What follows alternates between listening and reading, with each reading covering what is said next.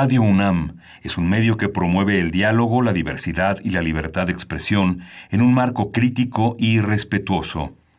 Los comentarios expresados a lo largo de su programación reflejan la opinión de quien los emite, mas no de la radiodifusora. Radio UNAM presenta Primer Movimiento. El mundo desde la universidad.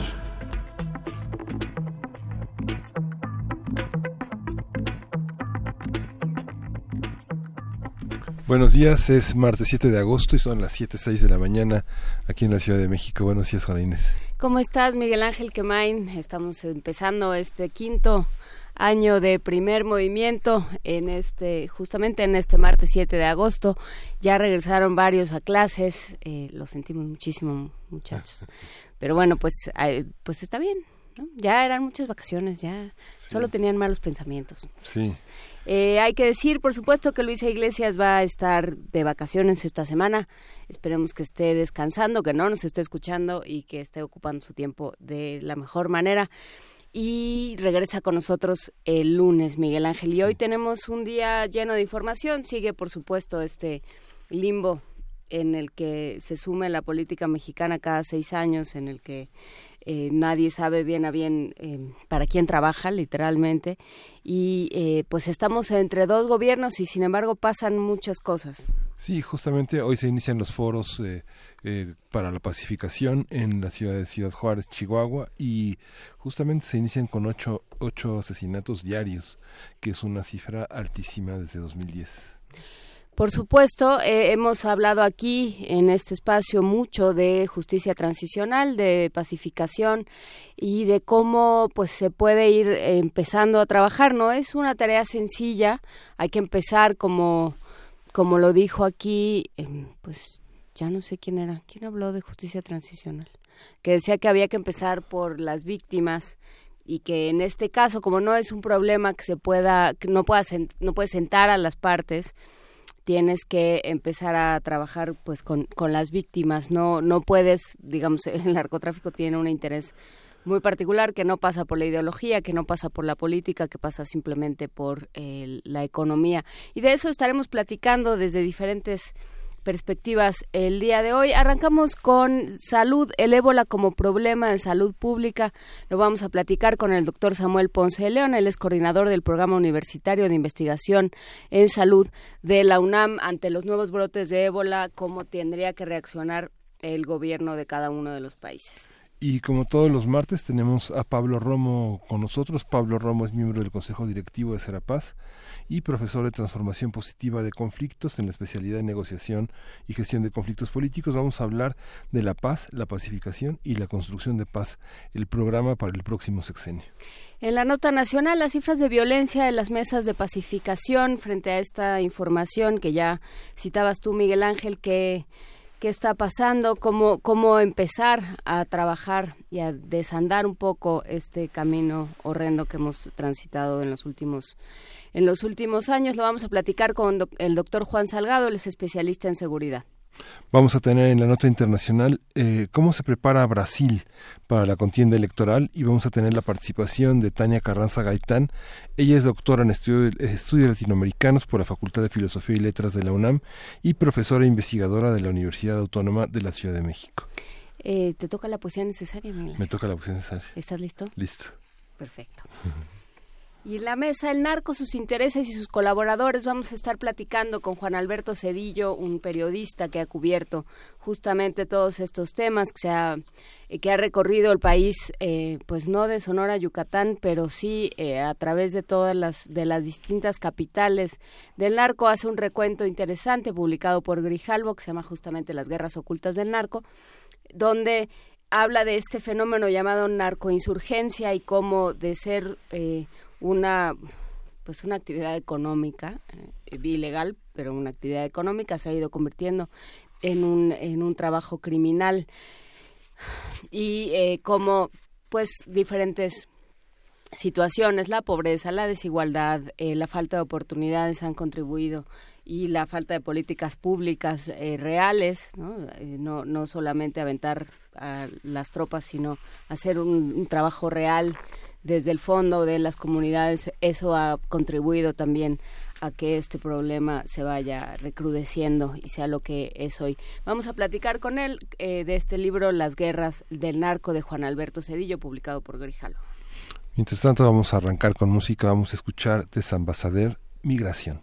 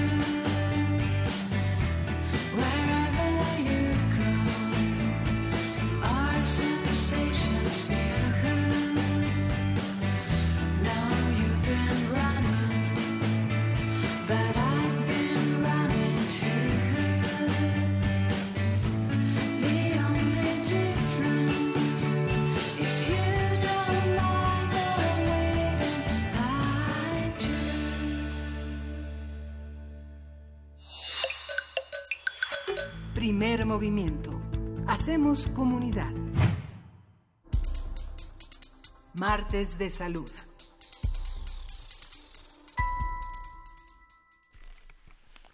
La República Democrática del Congo ha sido nuevamente afectada con un segundo brote de ébola en lo que va del año.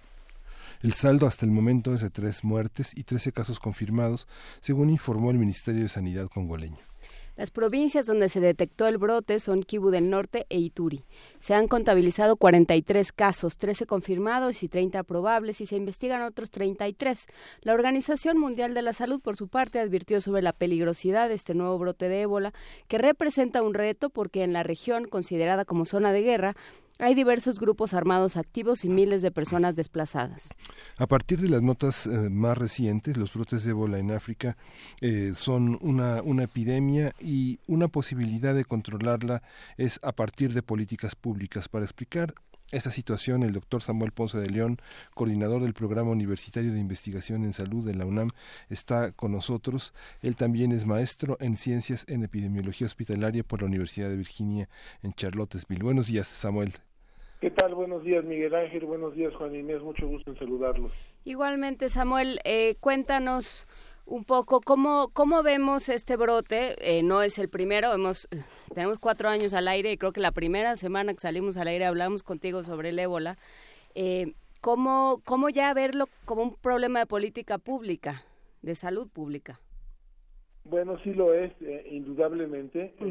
y lo que resulta de estos repetidos brotes es evidentemente de una situación demográfica que está cambiando con condiciones de salud o de salubridad que no han mejorado y que eh, ponen eh, las condiciones para que los brotes se sucedan una y otra vez. Eh, claramente en esta ocasión ocurre afortunadamente al término de un brote previo que se había controlado con muchísimo éxito y que eh, en esta ocasión, todavía con los equipos de la Organización Mundial de la Salud eh, en el terreno, se identifica un nuevo brote y las expectativas serían de que se pudiera eh, cortar con relativa facilidad. Sin embargo, hay un elemento que es sumamente inquietante y es que efectivamente es una zona de guerra en donde hay grupos armados y esto limitará seguramente el despliegue de eh, los equipos de salud. Son condiciones particulares y habrá que ver cómo evoluciona la situación. Actualmente, eh, efectivamente, hay 27 casos probables el último reporte, con 16 confirmados y el número de muertes empieza a acumularse, ¿verdad? La dinámica de la muerte en la guerra eh, agudiza la dinámica de la muerte personal que tal vez se deja en un segundo plazo, en un segundo plano, a sabiendas de que tal vez se encuentre la muerte por una bala y no por un virus, ¿no? Así es, y, desde luego lo que representa esto, más allá de la terrible desgracia de tener una zona de guerra, es que no, las posibilidades de intervenir con libertad, con amplitud, con efectividad, se, se limitan, ¿no? ¿Cuáles son, eh, hablabas de condiciones para que se volvieran, para que se eh, repitiera el brote o para que volviera a surgir un brote de ébola? ¿Qué, ¿Cuáles son estas condiciones, Samuel? Bueno, pues en general, básicamente que eh, persiste esta situación en donde la zona, la, toda esta región es una zona en donde los vectores del virus están presentes principalmente los murciélagos, y eh, lo que antes eran caseríos aislados con pocas familias se han convertido en poblaciones sin servicios, muy hacinados, y si alguien hace 25 o 30 años se infectaba, podía tener contacto con tres o cuatro casos. Hoy las posibilidades de contacto son mucho mayores eh, por esta misma situación eh, social. Entonces, en, el escenario tenemos que el virus sigue circulando, los eh, vectores están ahí, los reservorios, más que los vectores, eh, y la población aumenta, entonces las posibilidades de contacto aumentan y las posibilidades, una vez que es infectado, de tener interacción con otras personas también aumentan proporcionalmente. ¿A qué nos referimos con un reservorio? ¿Con a qué te refieres tú? Porque yo no tengo idea. Bueno, básicamente con que los murciélagos de la fruta, los principales eh, portadores del virus, sabemos hoy, aunque hay otros animales que infectados secundariamente también pueden eh, transmitir el virus, pero en esencia hablaríamos de los murciélagos, que se extienden en una grandísima región de África y también en Asia. ¿No hay manera de prevenir eh, al murciélago como portador? No, imposible. Imposible. Sí, no, está fuera de, posibilidades por completo. Y lo que sí eh, vemos ahora es una, en este momento, una gran rapidez en la respuesta de las agencias internacionales. Eh, por fortuna estaban ya presentes eh, la Organización Mundial de la Salud, Médicos Sin Fronteras, eh, otras organizaciones importantes y actualmente entiendo que están distribuyéndose las zonas para poder visitarlas y establecer las medidas sanitarias que se requieren y que primeramente tiene que ser identificar a los potenciales enfermos, llevarlo a los servicios de salud, establecer rápidamente quiénes han sido sus contactos y seguramente se va a hacer un despliegue muy importante nuevamente de la vacuna que actualmente es una herramienta con la que se cuenta y que tiene una muy alta efectividad y aparentemente también una gran seguridad. Esta vacuna es, se ha desarrollado en los últimos eh, tres años, más o menos. Sí, eh, es, es interesante la historia de la vacuna porque era una vacuna que estaba como que en reserva desde hace varios años, eh, pero cuando ocurre el brote grande de hace eh, tres años, este, se activa la investigación y se demuestra que es efectiva y ha venido aplicándose a números cada vez más grandes de gente y es un gran desarrollo desde luego. En, una, en un país como la República Democrática del Congo, que justamente eh, como otras zonas de África está en guerra, es difícil, eh, pues digamos, el, gobierno está rebasado eh, de, muchas formas y por muchos frentes. ¿Cómo poner en práctica políticas públicas o, lo, toma, digamos, lo, lo toman organizaciones como la Organización Mundial de la Salud? ¿Cómo, ¿Cómo se trabaja con el gobierno en estos casos? Bueno, desde luego una muy cercana colaboración con el gobierno y una ah, buena organización por parte de las agencias. La Organización Mundial de la Salud es habitualmente quien coordina las acciones, pero con el apoyo fundamental de una institución que es extraordinaria, que es Médicos Sin Fronteras, y otras asociaciones como básicamente de eh, distribuidores de, vacunas como eh, eh, Gavi fundamentalmente, y estas eh, lo que hacen es, eh, pues básicamente instalar los eh, desarrollos sanitarios, poner desde consultorios hasta áreas en donde pueden refugiarse los contactos que tienen que vigilarse en su evolución y desplegar las capacidades para ir aplicando la vacuna en cuanto, no sé si ya está, se inició, pero estará por iniciarse eh, que fue lo que permitió precisamente controlar el brote de hace apenas unas semanas. ¿Y qué pasa con las poblaciones cercanas? Eh, porque bueno, pues hay muchos flujos eh, migratorios de una de un país al otro. ¿Cómo controlarlo o se están hay, se establece un perímetro? Bueno, desde luego trata de limitarse la, circulación de las zonas más afectadas, pero eso es prácticamente imposible de controlar. Entonces, lo que se enfatiza es que cualquier persona que tenga síntomas de enfermedad tiene que ser referida a los servicios de salud y ahí se empieza a establecer una zona de, aislamiento y eventualmente de aislamiento de los contactos para vigilar su evolución, se ponen en cuarentena y eh, se empieza también el programa de vacunación. Eso es lo que se hace fundamentalmente. ¿Cuánto tiempo tarda el virus una vez en la sangre para presentar síntomas? Pues puede desarrollarse esto en el curso de 21 días. Lo más probable es que sean pocos días, aproximadamente 5 a 8 días, pero es un periodo que puede variar. ¿Es portador permanente alguien que tiene el virus? ¿Queda en el sistema inmunológico la huella, como sucede con el herpes, por ejemplo? No, no es así. Aunque no se conoce con detalle eh, la fisiopatogenia del virus en el organismo, eh, sí se sabe que hay lugares en donde puede permanecer mucho tiempo activo. Uno de ellos es el semen y el otro eh, es eh, el globo ocular en donde también puede permanecer durante mucho tiempo. Pero cuando decimos mucho tiempo estamos hablando posiblemente de 6 a 12 meses. Eh, no hay portadores permanentes. En el imaginario africano hay, hay, hay, hay una construcción sobre lo que significa el ébola, hay una alguna cuestión simbólica para, para las personas. Eh, eso sí no sabría explicarlo yo y de hecho no entiendo bien tu pregunta. O sea, como en la como la lepra, por ejemplo, que se tomó durante mucho tiempo como un castigo, una especie de castigo divino, ¿no? Pero bueno, creo que no es creo que no es tu área de especialización, Samuel Ponce. Sí, no, efectivamente, pero en principio actualmente los países que han tenido experiencia con brotes de ébola sí lo identifican como una enfermedad muy grave.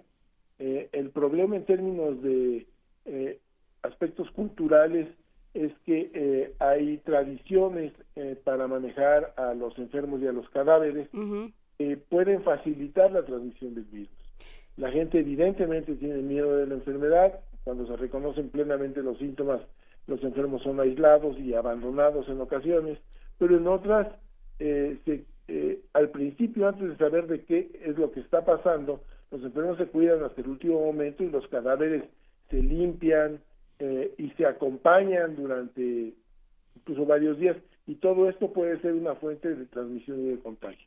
Sí, al, al, inicio de estos de estos brotes hace unos años ese era el principal problema, ¿no? Justamente ahí es donde eh, la salud y las costumbres, ¿no? Las prácticas de salud y las costumbres empiezan a, chocar, ¿no? Eh, justamente un, hay, hay, prácticas de riesgo que forman parte de las costumbres y de las tradiciones y de las necesidades rituales de una comunidad y es es muy complicado ir en contra de eso, Samuel. Sí, efectivamente hay que modificar una educación eh, pues eh, muy eh, profunda de las poblaciones, entonces, pero es parte del trabajo del gobierno educar a la población y hay una gran cantidad de que difunde la información de manera masiva y las respuestas finalmente terminan siendo satisfactorias. El último brote da cuenta de eso y esperamos que este sea también el mismo ah, acontecimiento. Sí, en el caso concreto del ébola hemos hablado aquí ya de varios eh, músicos y cantantes que han que han trabajado, digamos, haciendo canciones donde no solo, o sea, por un lado sí está el coeficiente estético y musical, pero también está toda la información de cómo se, de, del peligro que significa, de cómo se tiene que tratar, de cómo se tiene que, que afrontar el ébola. Sí se ha hecho un trabajo de educación que claramente está rindiendo algunos frutos, Samuel.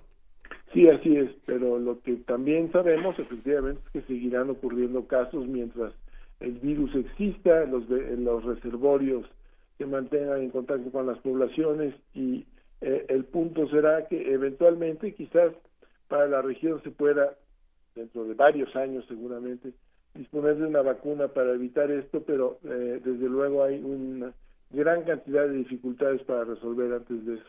¿Se han detectado mutaciones del virus? Pues eh, no propiamente mutaciones, pero sí hay variaciones del virus que aparece en una región en relación a otra. Este virus, entiendo, no se ha reportado exactamente cuál es su caracterización, pero lo más probable es que tenga una gran similitud con el que ocurrió pues a algunos pocos cientos de kilómetros en donde está ocurriendo este brote. Las vacunas se manejan a partir de los eh, eh, virus más de la, del tipo de cepa más extendido. No, hay una vacuna que es la que se elaboró ya desde hace varios años y que se han terminado de desarrollar en estas últimas experiencias, que eh, se construye con el esqueleto de un virus eh, que es común en los animales, un virus de estomatitis, que no afecta a los humanos y sobre este virus se inserta una molécula que permite despertar una respuesta inmunológica que identifica los virus ébola mm. y eh, se generan anticuerpos, entonces la enfermedad no ocurre como pasa con cualquier otra de las vacunas que utilizamos. Nos pregunta Rosario Martínez, ¿cómo es posible que el murciélago de la fruta sea transmisor en África y no en otras partes del planeta? Bueno, pues este eh, depende de cómo circula estos virus, porque estos murciélagos de la fruta muy particularmente entiendo que tienen su localización geográfica fundamentalmente en aproximadamente dos terceras partes del continente africano y también se extienden hacia Asia.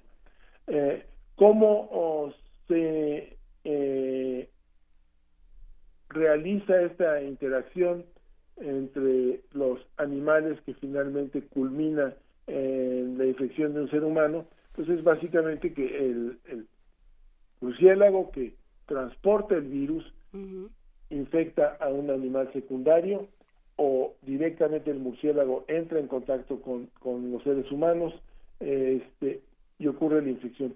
¿Por qué se limita a eso? Bueno, pues depende de muy diversas condiciones que yo desde luego no, no, no conozco. ciertamente la especie de, de murciélagos que son el reservorio fundamental se limita a esas zonas geográficas. Por supuesto, este, ya de que empiecen a viajar y de que alguien se traiga uno en la maleta y esas cosas ya, ya es materia de la ciencia ficción, ¿no? Bueno, en términos de transportar a los animales sí sería, yo creo que muy difícil. evidentemente no vivirán en su reservorio natural, será difícil que se desarrollaran, pero lo que sí es posible es lo que ya pasó también en los otros brotes, de alguien que tiene la infección y que puede en periodo de incubación transportarse sin sospechar que esté infectado a alguna población y en estar una cadena de transmisión que eh, en condiciones de capacidades sanitarias eh, desarrolladas pues no deberá representar un riesgo grande para la salud pública.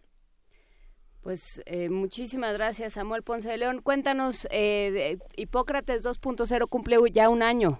Así es, estamos muy contentos porque es un, supongo yo, desde mi perspectiva, un éxito.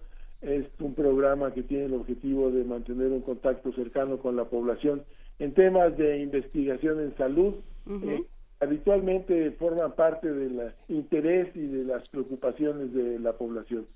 Entonces es un programa que trata de ser ágil, sin un tono demasiado académico, y que eh, esperamos estar eh, dando un mensaje útil para, para la población. Estamos contentos con esto. Cuéntanos, ¿cuándo es el programa de aniversario? ¿Cuándo se transmite? Se transmite los martes en Radio UNAM. Los martes en Radio UNAM eh, a las 6 de la tarde por el 96.1. también se repite los lunes, entiendo, por la mañana. Este, eh, el programa de aniversario va a ser dentro de una semana precisamente eh, y vamos a, tener ahí un grupo de invitados para resaltar las actividades del programa pues nos dará muchísimo gusto escuchar su programa de aniversario. Los felicitamos por un año más. Un abrazo a Mauricio Rodríguez y a todos los que hacen posible Hipócrates 2.0 el próximo, este martes y el próximo y los que sigan por el 96.1 de FM. Muchísimas gracias, doctor Samuel Ponce de León, director del programa universitario, de, coordinador del programa universitario de investigación en salud de la UNAM. Muchas gracias. Muchas gracias a ustedes, mucho gusto. Un abrazo, hasta luego. Vamos a escuchar de Bulgarian Voices Angelit, Pilense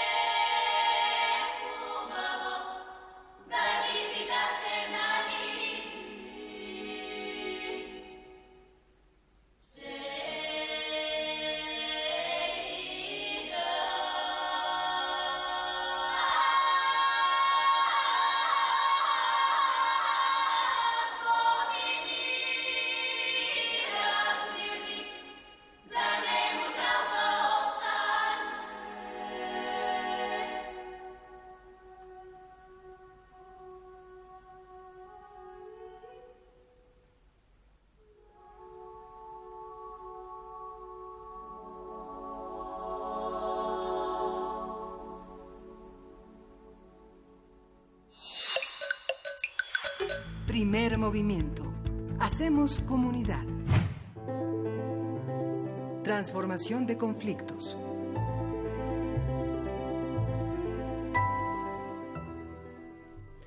Siete de la mañana con 36 minutos y ya está con nosotros en la línea, como estuvo el viernes en presencia.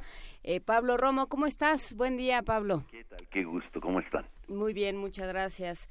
Eh, empezamos este tema de las mesas de pacificación, es algo que hemos hablado contigo mucho, pero que ahora parece que se inserta o que se integra a la política pública. Efectivamente, nosotros tenemos dos años en el aire hablando de la necesidad de, de la paz. Es indispensable construir la paz y justamente el tema que quisiera hoy este, tratar en el contexto de los foros de escucha que se inician el día de hoy en Ciudad Juárez, este, me parece que son importantes hacer una pequeña reflexión y, y, y pues avanzar en torno a cuáles serían los contenidos. Estos foros son espacios que el nuevo gobierno está impulsando para escuchar a las víctimas. Me parece que es muy importante colocarlas en el centro, como ellos mismos dicen, afirman que estos foros eh, estarán las víctimas en el centro. Em, me parece indispensable saludar estos foros en este espacio en el que abordamos semana a semana temas de transformación positiva de conflictos y paz. Em, sin embargo, em, creo que eh, quisiera hacer una observación en torno a estos foros hace unos días nos encontramos justamente con eh, Loreta Ortiz y hace poco más de una semana y media con en el Colegio de México con eh, Olga Sánchez Cordero. Ahí escuchamos con atención sus propuestas en torno al tema de paz que piensan implementar y lo primero que salta es el término pacificación, Juana Inés, porque es muy desafortunado el concepto, porque usualmente hace referencia a una paz que viene desde arriba, que se hace, que se construye de hacia arriba hacia abajo. Los mm. españoles recordamos muy bien, pacificaron regiones insubordinadas de los pueblos indios a sangre y fuego hasta que se pacificaron, ¿no? Los romanos hacían exactamente lo mismo, el término lo utilizaban para pacificar las provincias que em, estaban insubordinadas, que no pagaban tributo al emperador. Trump justamente ahora quiere pacificar la, la región de Medio Oriente, con eh, guerras y destrucciones, ¿no?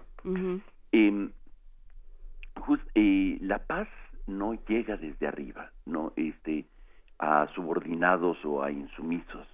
La paz es un producto del eh, no es producto del temor y, o de la desolación. La paz se construye. La paz se construye, se hace desde abajo. Por ello considero, como muchos otros, que hemos estado en los foros y que hemos discutido, quienes están tratando de impulsar esta, esta nueva política pública, que habrá que cambiar eh, eh, la errónea intuición de pacificación que contienen los documentos preparatorios. Indudablemente es de aplaudirse la iniciativa, ¿no? De escucha a las víctimas. Es fundamental escucharlas con atención y respeto, sin eh, revictimizar y reconstruyendo nuevos puentes de empatía. Sin embargo, por más que vaya vayan a hacer muchos foros las víctimas en este país son cientos de miles. Y un gran problema es el tema de la seguridad. Quién va a garantizar Juana Inés la seguridad de las personas que participen en estos foros sobre todo en lugares delicados cuando salgan de estos foros quién garantiza la seguridad de, de, de las personas que hablaron en público considerando que era importante hablar y este y cuando salen a la calle eh, habiendo denunciado a alguien, alguna autoridad sobre todo, este, cómo se va a garantizar la paz, la, la, seguridad de estas personas. Es un tema delicado, es un tema importante. Otro tema fundamental en la construcción de paz, y quiero subrayarlo, como construcción de paz, es comprender que esta construcción es un tema político, no un tema eh, militar o policíaco. Ciertamente es indispensable, como lo hemos dicho ya en este espacio, en otras ocasiones, la participación de las Fuerzas Armadas y sobre todo de las policías. Lo hemos hablado hace dos o tres este, semanas, el tema de la necesidad de cómo participan las Fuerzas Armadas en la construcción de paz.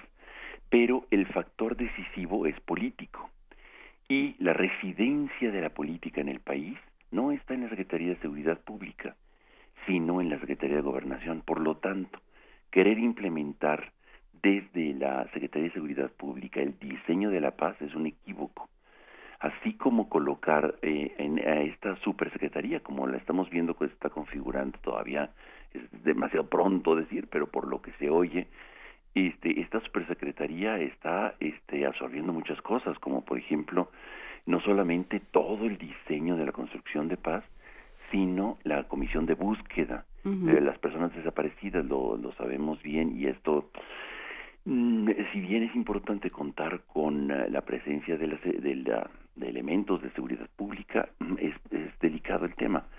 Quizá podría ser una instancia independiente como la CA o como la CNDH.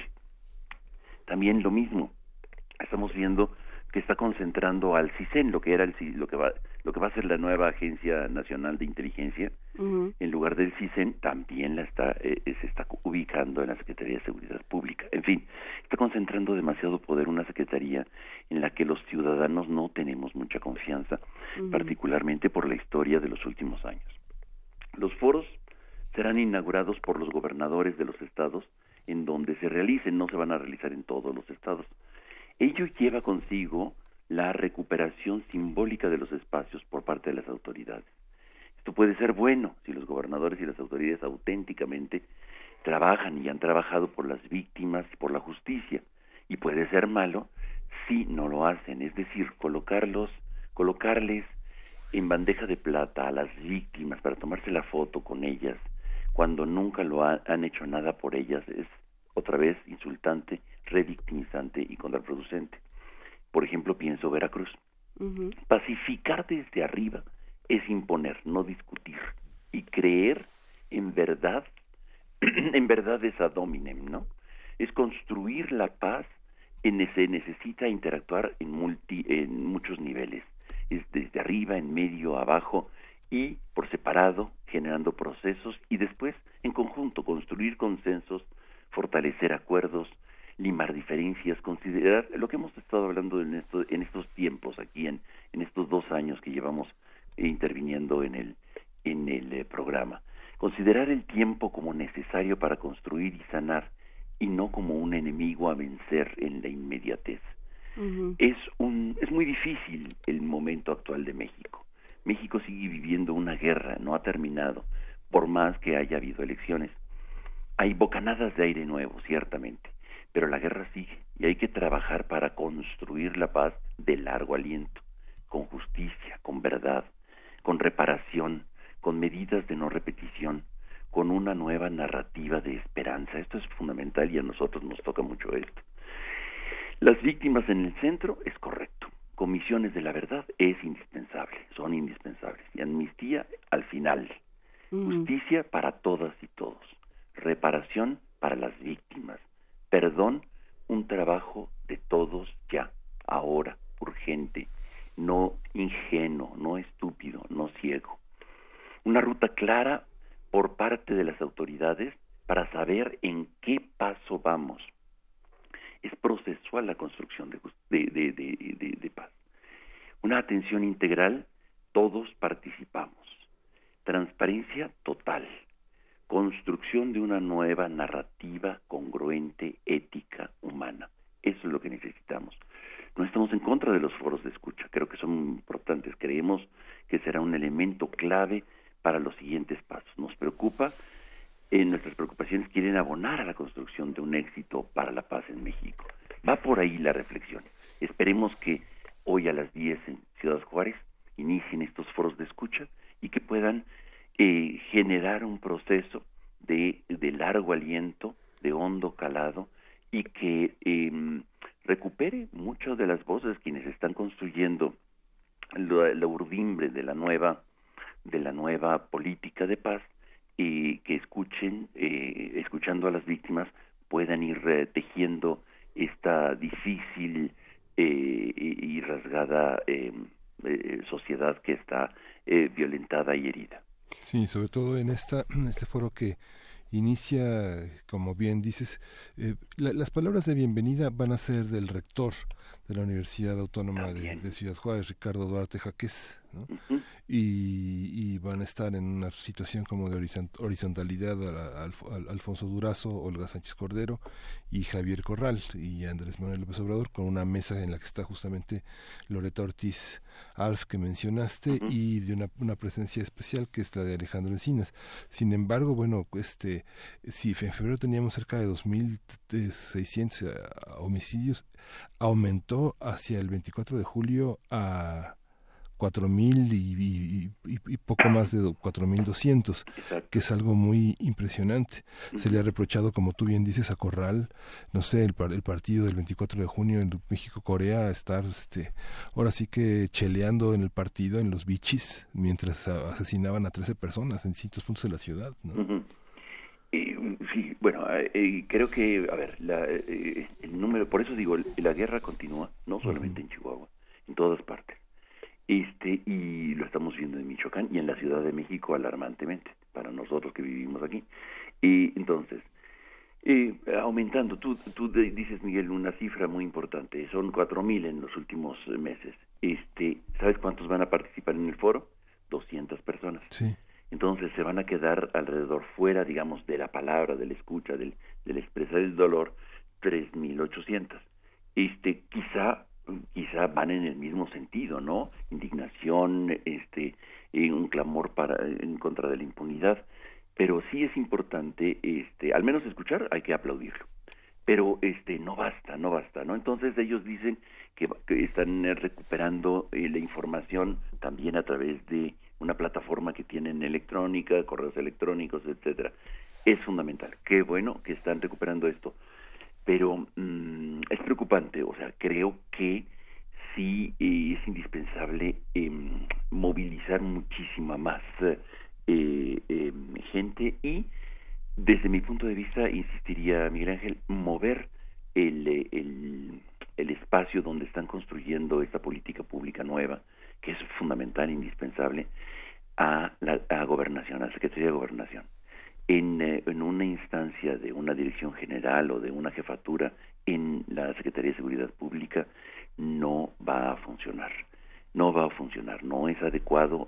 La imagen que tenemos nosotros todavía en el imaginario de este no es adecuada, no es correcta, por más que querramos construir una nueva policía y haya elementos de la policía muy muy capaces y muy competentes y muy honestos, por supuesto.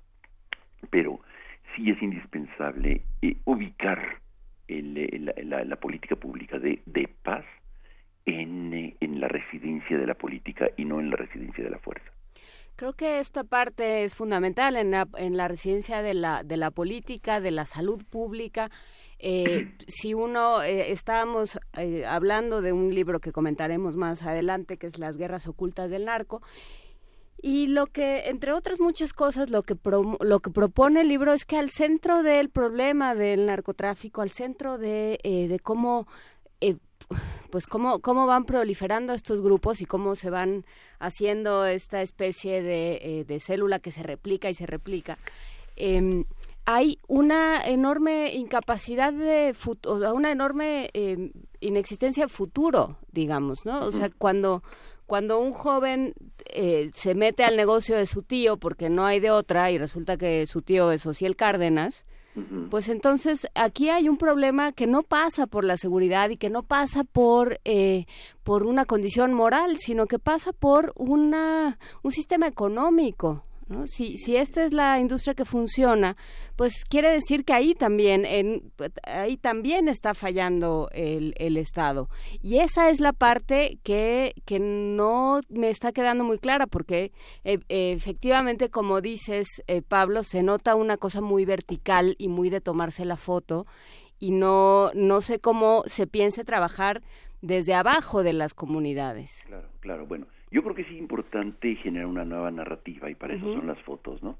Pero este y también coincido muchísimo en eh, lo que estás diciendo, no es un problema, no es un problema solamente del narcotráfico, se trata de una industria desregularizada criminal que tiene muchas vertientes, muchos productos.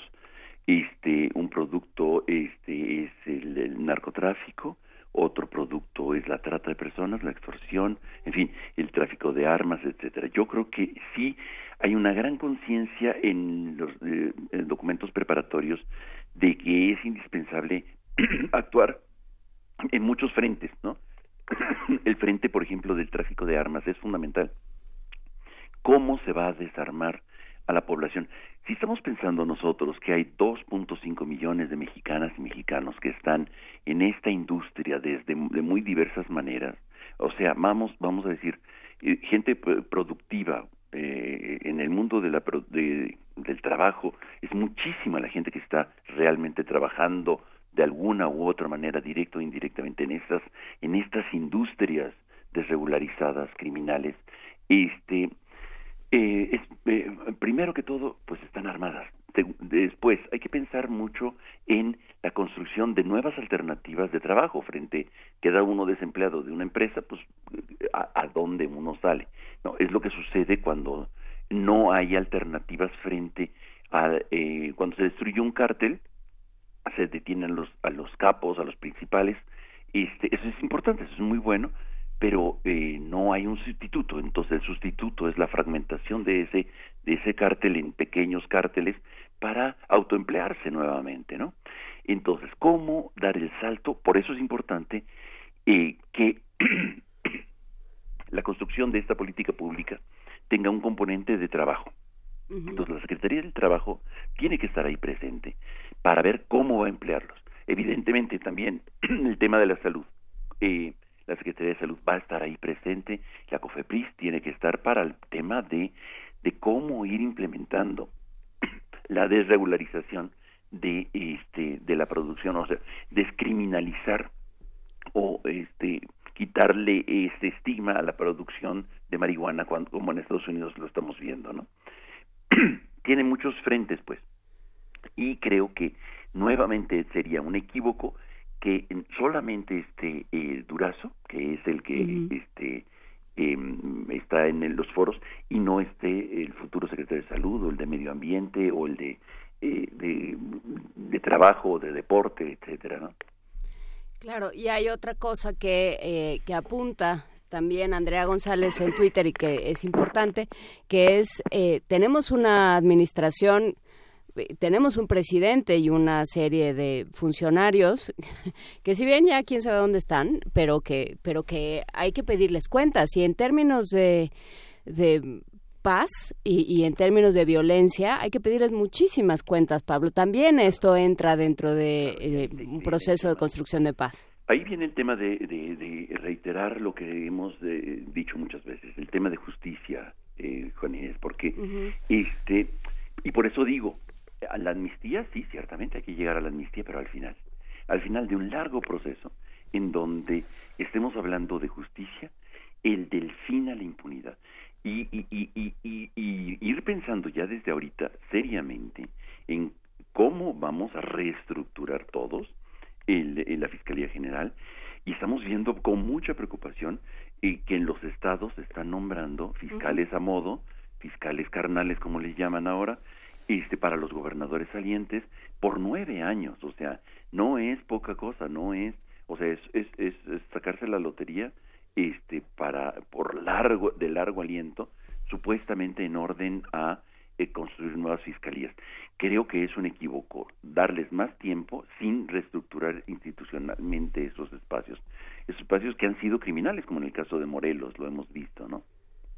Donde la fiscalía ocultaba los los cadáveres en, en, fosas clandestinas, como lo decía Javier Sicilia este hace un par de años allá en este eh, cerca de Cuautla. En fin, tenemos, eh, evidentemente, Juan Inés, estamos hablando de un tema de justicia, un tema de fin a la impunidad, y ahí hay que incorporar un componente internacional, un componente que nos ayude.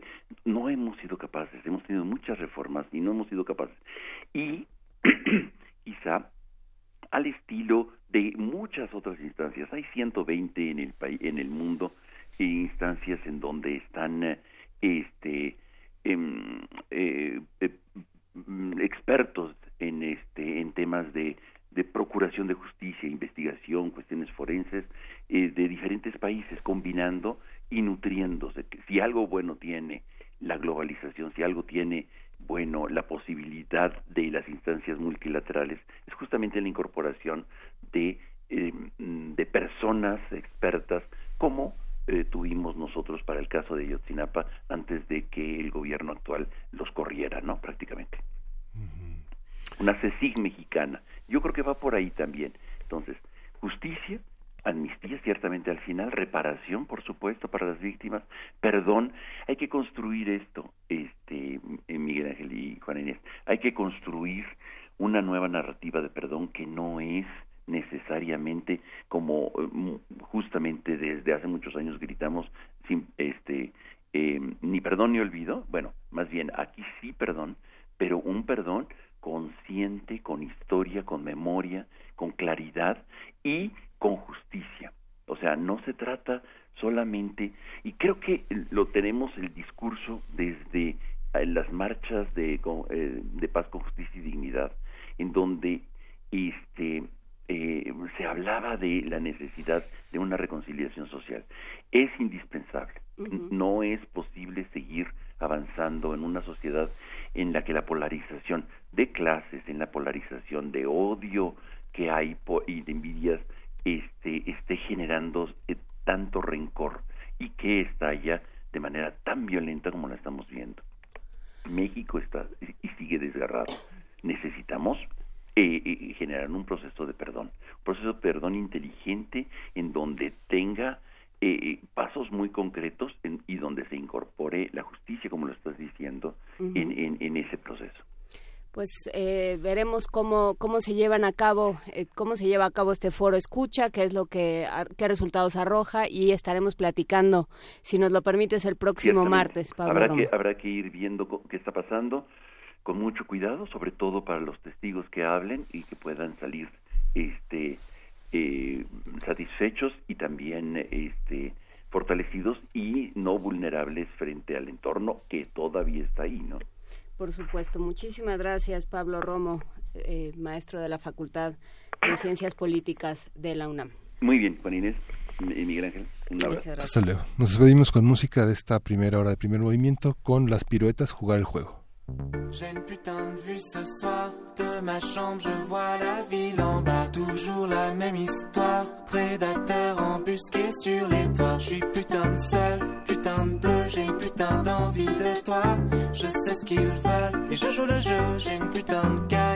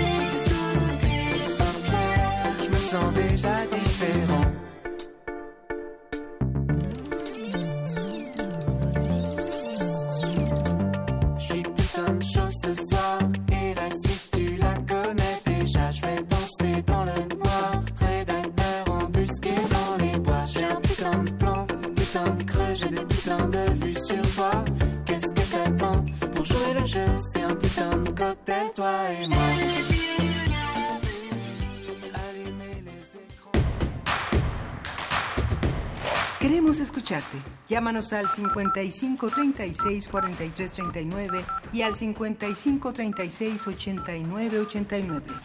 Primer movimiento. Hacemos comunidad.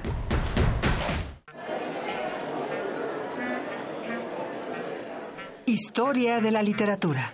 Concepción del arte. Idealismo revolucionario. Amores fugitivos. Conferencias magistrales. Creadores escénicos. Descontentos sociales. Clases inolvidables. En más de 100 años. ¿Cuántos recuerdos no han circulado por los pasillos de la Facultad de Filosofía y Letras? Eureka. Un programa con Filo, Sofía y letras. Escúchalo todos los lunes a las 16 horas por el 96.1 de FM. Radio UNAM. Experiencia sonora. En la UNAM se escriben historias de éxito En Fundación UNAM hacemos que estas historias sean posibles, ya que becamos anualmente a más de 68 mil universitarios. Súmate 5340-0904 o en www.funam.mx. Contigo hacemos posible lo imposible. ¿Te imaginas convertir ese aburrido jardín en un parque recreativo? ¿O qué tal esa barranca? Convertirla en un hermoso corredor para sacar a pasear a tu mascota. O un centro cultural ambulante que pase por todos los parques de tu colonia. Participa este 2 de septiembre. Elige el proyecto que más beneficia a tu comunidad y enchula tu colonia. Instituto Electoral Ciudad de México. Con participación todo funciona. El Museo de Arte Moderno invita a la muestra Leonora Carrington Cuentos Mágicos, que desde una perspectiva transdisciplinaria explora las diferentes facetas de la artista. Reúne 223 obras de colecciones de México, Estados Unidos y Europa, que incluyen pintura de caballete y mural, gráfica, dibujo, escultura, máscaras y diseños escenográficos, textiles, fotografías, documentos, libros y objetos personales. La muestra Leonora Carrington Cuentos Mágicos está abierta en el Museo de Arte Moderno.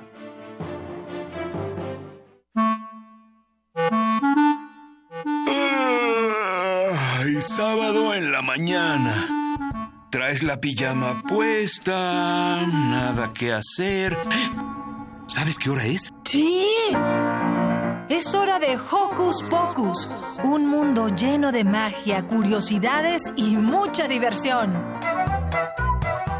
Acompáñanos todos los sábados de 10 a 11 de la mañana por el 96.1 de tu FM. Hocus Pocus, la revista de los peques y no tan peques, y en la que la voz principal es la tuya. Forma parte de este espacio de imaginación. Radio UNAM, experiencia sonora.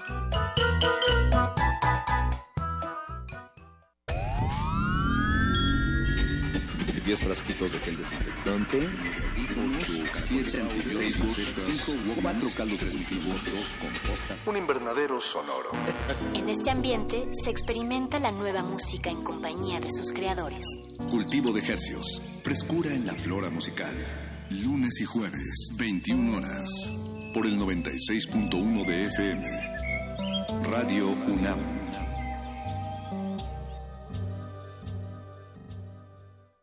¿Quiénes hacen la ciencia? ¿Cómo se suma la ciencia a las soluciones de los problemas iberoamericanos? Científicos, investigadores y académicos de Iberoamérica hablan de los avances en ciencia, tecnología e innovación que inciden en nuestra vida. La ciencia que somos. La ciencia que somos. Iberoamérica al aire. Viernes a las 10 y media de la mañana. 96.1 de FM. Retransmisión, domingos a las 9.30 de la mañana por el 860 de AM. Radio UNAM. Experiencia sonora.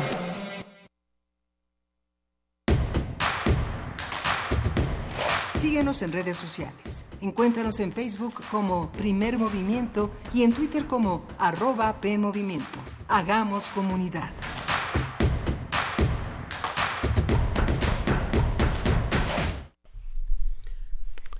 Son las 8 de la mañana con 4 minutos, 5 minutos ya en este martes 7 de agosto. Justamente en unas horas se va, en unas, en, una, en unas dos horas se van a iniciar los foros de, de, pacificación en el norte de la, del país, en Ciudad Juárez, con una mesa muy nutrida de este de las 10 de la mañana a las 3 de la tarde y y es la convocatoria para que todos los grupos ciudadanos, no importa que estén en Juárez o no, este, elaboren propuestas, señalen eh, contribuciones para enriquecer estos, estos, estos foros. En la sección de avisos parroquiales hay que recordar que por decisión de las autoridades de radio y TV UNAM, nuestras transmisiones a través de TV UNAM han sido suspendidas hasta nuevo aviso. Terminó una temporada que no sé de qué fue. ¿Fue de patos? Son temporadas. ¿Fue de mangos? Fue de mangos. Fue de lichis, de nísperos.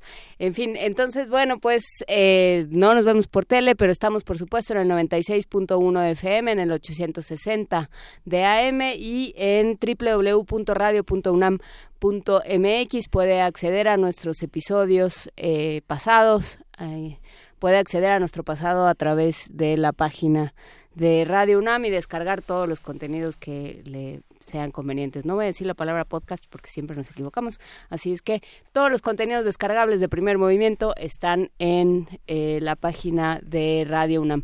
Y eh, si quieres seguir la música que ponemos en el programa, está la lista en Spotify. En la cuenta de Radio UNAM, ahí está la carpeta de primer movimiento, puede acceder a las diferentes piezas y canciones que escucha en el programa. Eh, sí, Frida, solo oí, la, solo oí como que te dio hipo, ya. Ya está el programa de aniversario en YouTube, eh, pues estuvo bueno, así es que búsquelo, eh, nuestra última transmisión de esa primera temporada de lo que haya sido. Y por lo pronto nos vamos a nuestra nota nacional. Primer movimiento. Hacemos comunidad. Nota Nacional. El 2017 desplazó al 2011 como el año más violento en México, de acuerdo con datos del Instituto Nacional de Estadística y Geografía, el INEGI, que publicó a finales de julio. La cifra de homicidios cometidos durante 2017 se elevó a 31.174, suma que supera en más de 2.000 el conteo previo del Secretariado Ejecutivo del Sistema Nacional de Seguridad Pública, que contabilizó 29.146. La tasa de homicidios es de 25 por cada 100.000 habitantes. Este martes inician los foros para la pacificación en Ciudad Juárez, Chihuahua, mesas de diálogo que encabezará el nuevo gobierno de la República. Al primer foro, titulado Foro Escucha, acudirán víctimas de violencia, representantes de la sociedad civil, representantes de grupos vulnerables, autoridades locales, así como líderes religiosos y académicos. Los temas serán garantías para la no repetición de los delitos, la dinámica fronteriza sobre migración y seguridad, y la prevención y las perspectivas para la construcción de la paz.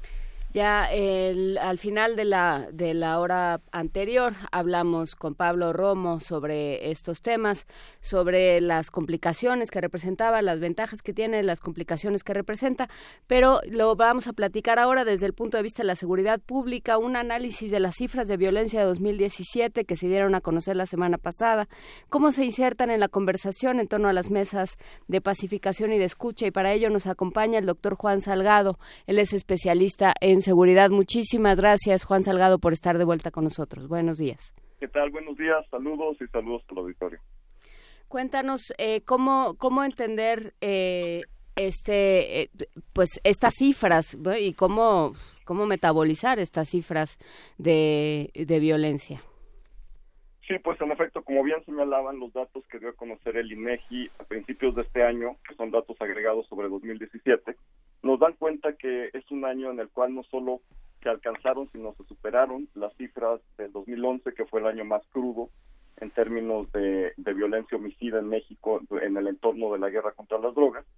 Y en ese sentido, pues tenemos eh, un, la cifra de homicidios que es muy visible y por supuesto que es bastante alta y nos da cuenta de, eh, de los distintos episodios, sobre todo relacionados con la delincuencia organizada en el país sin embargo, en la métrica del INEGI también hay algo muy importante que ahora dio a conocer datos sobre acoso, sobre abuso, sobre violencia de género, sobre otros tipos de violencia que normalmente son invisibilizadas. Obviamente, al igual que, que, otros datos, provienen de las fiscalías y de las procuradurías, entonces no es una cifra 100% confiable porque hay una cifra negra muy grande, pero por lo menos me parece importante la intención de hacerlos visibles, de que veamos que hay otro tipo de violencias y que podamos hacer la correlación, es decir, si tenemos tasas tan altas de violencia social, puede tener una relación muy importante con estas tasas tan altas que tenemos de homicidios. Y siento yo que precisamente uno de los objetivos de, estos foros que ya iniciaron es precisamente poner las líneas entre los puntos. Tenemos estos dos puntos, un punto rojo muy importante que es la violencia que está sucediendo en los hogares que afecta principalmente a niñas, niños y a mujeres, y tenemos esta macro violencia, por llamarlo así, que es, muy visible porque produce homicidios. ¿Cómo, cómo, ¿Cómo vinculamos una con la otra? ¿Cómo prevenimos y mitigamos los efectos de una para que puedan tener finalmente resultados en, en, los en términos más macro? Creo que ahí puede haber mucha información y mucha luz que pueden dar las organizaciones civiles, las víctimas, y que por supuesto eh, pueden aportar también pues, muchos elementos en torno a qué esperan de las policías, qué esperan del sistema penitenciario, qué esperan de las autoridades de procuración de justicia. Es decir, eh, he tenido la oportunidad de hablar con víctimas, eh, de, de, familiares de, desaparecidas y desaparecidos, principalmente madres que vienen de Coahuila, y la verdad es que sus propuestas son muy concretas, Ramos, después de tantos años que han estado en situaciones muy dramáticas buscando a sus hijos y a sus hijas. Eh, una de ellas me dijo, eh, he tenido que estar desenterrando cadáveres en el desierto y no encuentro quien me ayude a, hacer una prueba de ADN. No tenemos las competencias de antropología forense en, en el Estado para que alguien me pueda hacer esa prueba y yo tengo mucha desesperación porque puede o no puede ser mi hijo. En ese sentido, pues ya esta mujer tiene un conocimiento literalmente del terreno, porque es quien se ha ido al desierto a cavar cosas y, tiene un conocimiento de las necesidades. Yo necesito un antropólogo o antropóloga forense que me dé cuenta con una prueba de ADN si este cadáver es de mi hijo. Y en ese sentido, yo espero que a estos foros lleguen personas pues con propuestas muy concretas en términos de eh, sus procesos de victimización, cómo de abajo hacia arriba pueden ver que esto se, vaya resolviendo. Y esto es la riqueza, digamos, de, de este proceso, confío mucho en que Eunice Rendón, que tiene mucha, mucha experiencia en la prevención de la violencia y la delincuencia, que está involucrada ya en, en esta parte de la, de la articulación de las mesas, pues pueda recuperar todos estos testimonios y de los testimonios orientarlos hacia políticas públicas, orientarlos a acciones concretas. Es un reto inmenso porque las víctimas, hay que decirlo, no están contentas. Las víctimas, eh, he tenido la oportunidad de hablar con muchas de ellas, y me dicen, bueno, Fox nos prometió eh, un proceso de reconciliación nacional y nos prometió también comisiones de la verdad y nos prometió también justicia restaurativa y en qué acabó, acabó en nada. ¿Fox dijiste? Eh, sí, en el momento Fox, cuando tomó posesión en, el año 2000, que prometió su comisión de la verdad, y porque hay, hay, hay mujeres que llevan 20 eh, años o más buscando a sus hijas e hijos. Entonces, digamos, este, ya tienen esa experiencia de una administración y otra y otra, les prometen eh, que van a hacer algo diferente y finalmente no. Entonces, eh, sí se van a encontrar con personas muy enojadas en los foros. Muchas tienen esperanza, pero muchas están muy enojadas, evidentemente.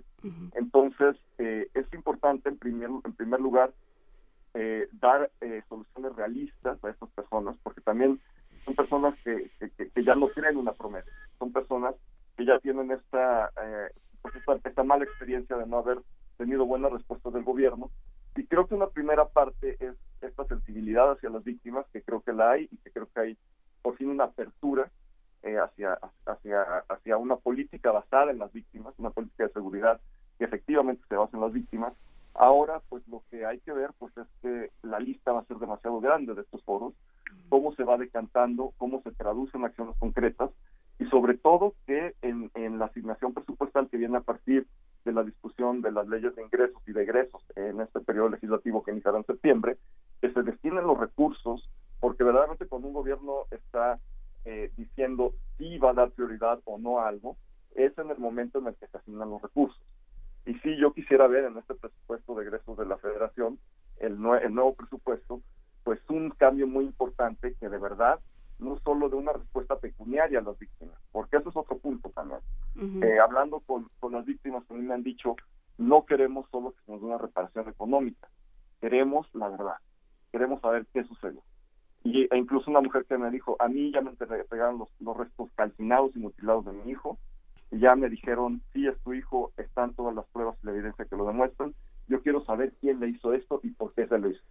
Es decir, es, están buscando respuestas y, buscar respuestas requiere asignaciones presupuestarias para mayor investigación delictiva.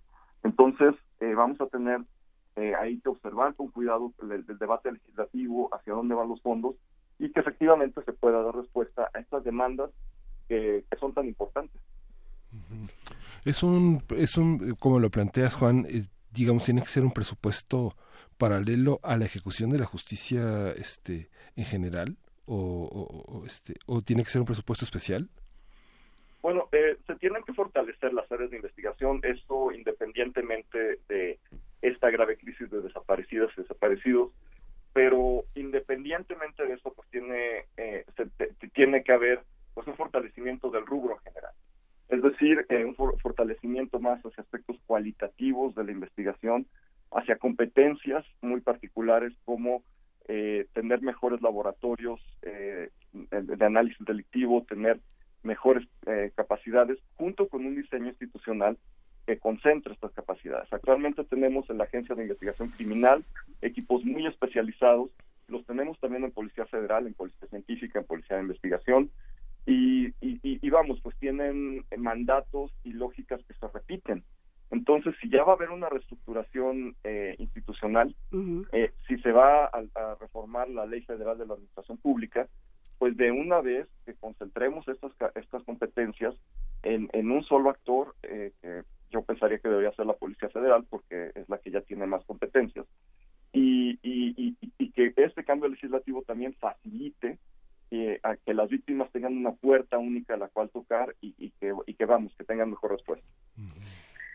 Eh, ¿cómo, en, en este sentido, cómo eh, entender o, o, cómo, le, cómo ves tú la, la propuesta de la Secretaría de Seguridad Pública, Juan Salgado?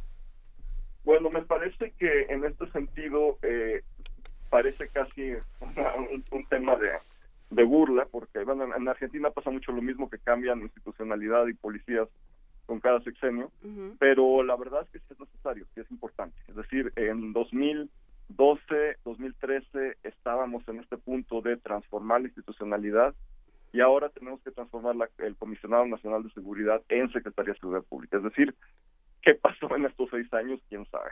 Pero el punto es que vamos a tener que crear una Secretaría de Seguridad Pública nuevamente. Esto es costoso, hay que decirlo, pero es importante. Es importante porque nunca debimos haber tenido una instancia tan extraña como la Comisión Nacional de Seguridad. Entonces, eh, digamos, básicamente para decirlo así, a partir de que se creó el, comisionado, pues es, es parte de, la Secretaría de Gobernación, y esto implica que creció orgánica institucionalmente como la Secretaría de Gobernación, con muchas direcciones generales, y es como si yo subiera de peso 20 kilos y tratara de caber en la misma camisa de antes de los 20 kilos, no se puede, porque no hay estructura institucional que aguante el tamaño de SEGOP, porque es una secretaría muy grande. Entonces, vamos a tratar de meter este comisionado nacional de seguridad tan grande como ya es en una secretaría que, debe ser mucho más delgada. Muchos plazos obviamente se van a ir a Policía Federal, lo cual eh, yo me imaginaría que debe fortalecer a Policía Federal, pero como quiera que sea, sí va a ser un cambio institucional importante y yo sí considero que debe ser en la agenda legislativa de los primeros puntos que se, que se puedan dirimir porque no queremos perder un año o dos del sexenio en la transformación institucional. Y hablabas al, al principio de, eh, de, esta conversación eh, de la necesidad de construir eh, estas y, de, y de atender a las víctimas de abajo hacia arriba y de empezar a trabajar de abajo hacia arriba. ¿Hay, ¿Hay esta idea? ¿Se está trabajando así? Sí, definitivamente. Y aquí, pues bueno, hay que decirlo que yo estoy verdaderamente sorprendido y estoy verdaderamente emocionado, por decirlo así, de que eh, la ministra Olga Sánchez Cordero pues vaya a estar al frente de la Secretaría de Gobernación. Nunca había escuchado yo a un secretario de Gobernación, en este caso una futura secretaria, que tuviera esta sensibilidad, este acercamiento y, y, es, y que abriera estas posibilidades. Un momento histórico. Nunca en la historia de México habíamos tenido una persona con este perfil y con, y, y, con esta mirada al frente de, de gobernación. Y pues esto abre obviamente posibilidades muy importantes para el diálogo, para atender a las víctimas, para una transformación seria de la CEAB, de la Comisión Especial de Atención a Víctimas, tanto la Federación como los estados. Se tiene que transformar.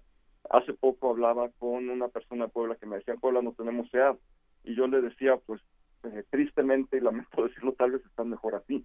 No es una instancia que funcione adecuadamente, eh, se tiene que transformar y creo que hay la voluntad, vamos a tener los recursos y hay una persona frente que lo puede hacer.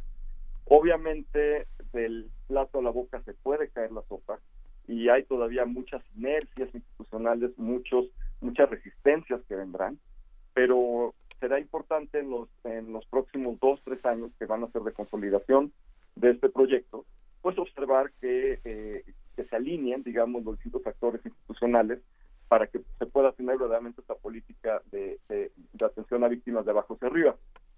Decirlo de boca es muy fácil pero requiere una realineación de recursos, requiere una realineación de líneas estratégicas, de prioridades, de mecanismos de atención, requiere que, que las y los funcionarios dejen sus escritorios y salgan a la calle y que caminen con las víctimas y que, y, que de verdad se involucren en procesos pues muy etnográficos de, de, contacto con la víctima. Y esto pues sí requiere un cambio no solo de, objetivos sino también de actitud de las personas que están ahí. Esa es la parte más difícil.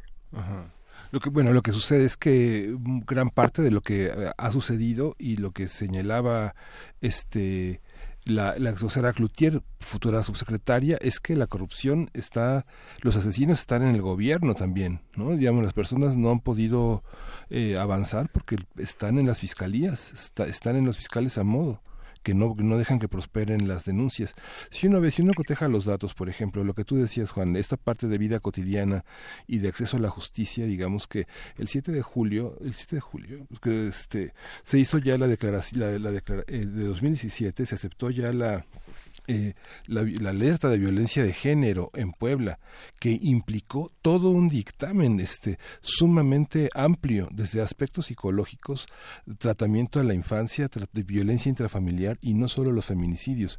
Digamos que toda la, toda la infraestructura gubernamental se oponía, porque iba a bajar el turismo, porque la gente se iba a espantar, cuando los asesinatos en Puebla es uno de los estados en que más han avanzado, de un año a otro, ¿no? ¿Qué pasa con esa parte gubernamental? Este, ¿Cómo lo enfrentarán desde la Secretaría de Gobernación cuando vemos a, este, a Tatiana Cloutier declarar hoy que la gobernabilidad está rebasada? No, y es, es, es una declaración muy realista, porque en realidad eh, siento yo que pues ella está tomando en cuenta la dificultad de, eh, de precisamente hacer, digamos que, o, generar los incentivos eh, desde, desde la federación para que eh, todas estas eh, personas que trabajan bajo un, bajo incentivos tan viciosos puedan cambiar el chip y empezar a pensar que el objetivo de su trabajo no es enriquecerse, que el objetivo de su trabajo eh, no es, en el mejor de los casos, llegar a calentar la silla y estar jugando un videojuego hasta que se acabe su jornada. Que el objetivo de su trabajo es atender a una persona que ha sufrido horrores impensables. Y si una persona puede estar sentada en su escritorio jugando un videojuego sabiendo que tiene que atender a esa víctima que le lleva siete horas ahí sentada y no lo hace, ¿cómo cambiamos eso? Ese sí es un reto mayúsculo que no se resuelve con capacitación nada más, que no se resuelve con eh, algunos incentivos institucionales, requiere una transformación muy profunda, eh, requiere una quinta transformación, digamos, de que ahí sí transformar las personas que, que atiendan. Y eso verdaderamente es lo que, lo que afecta al ciudadano eh, de pie, es decir, eh, las y los ciudadanos no se van a encontrar ni a Tatiana Cloutier ni a la ministra de Sánchez Cordero, tan buenas personas que son, no se los encuentran en su día a día, pero sí se encuentran a este funcionario insensible que no que no las atiende, que, no les da respuesta y que les obstaculiza en muchos casos. Hay otro tema que es eh, que es complicado y que va a requerir una negociación que no no se nos ha aclarado del todo, que es Ejército y Marina. ¿Qué hacer con, o sea, han sido protagonistas también y han formado parte de esta escalada de violencia de diferentes formas y por diferentes motivos, pero ahí están eh, y hay que hay muchas cosas por aclarar, hay eh, muchos temas por los cuales pedirles cuentas y no sabemos si están dispuestos. ¿Cómo, cómo incorporarlos a esta conversación, Juan Salgado?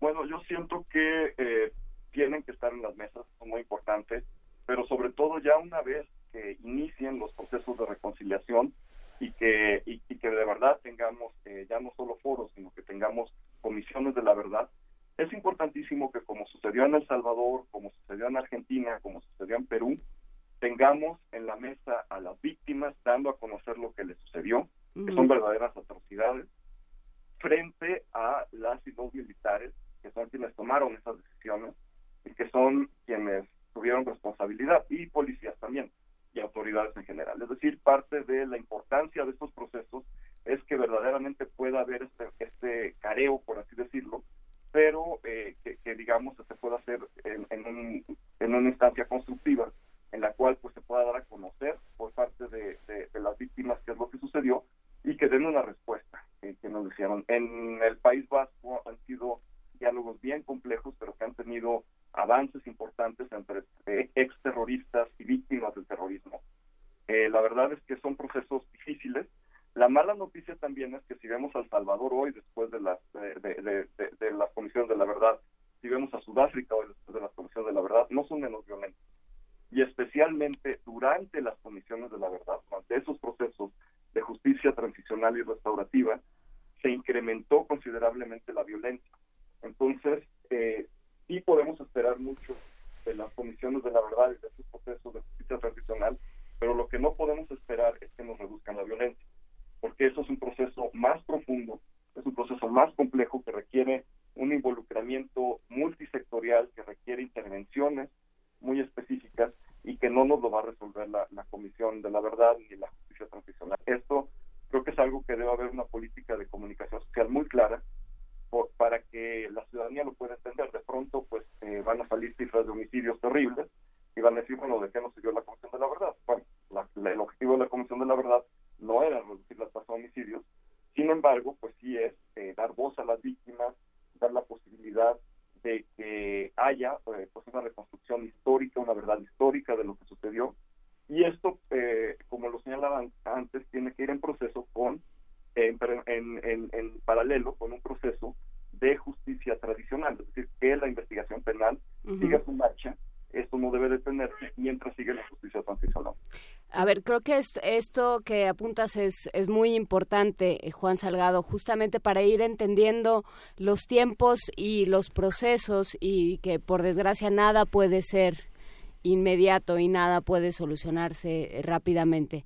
Eh, la, el, el, hecho de que se pongan, de que se echen a andar eh, mecanismos de justicia transicional no se va a ver reflejado, por lo menos en el corto plazo, en una disminución de violencia. ¿Es esto lo que estás diciendo?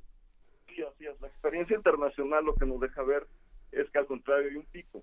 Eh, en El Salvador fue muy claro, las víctimas eh, sobre todo campesinas, uh -huh. que se inconformaron porque dijeron, ¿por qué van a investigar unos casos y el mío no? Uh -huh. Y con toda justicia lo dicen. Y, y, creo que eso también se tiene que comunicar a las víctimas, porque la justicia transicional no siempre es para todas y todos, y no siempre es este cubre, digamos, el universo total de victimización. Entonces, eh, obviamente, pues esto genera divisiones en las comunidades de por qué tú sí vas a hablar de tu dolor y yo no. Es, ese es un primer paso.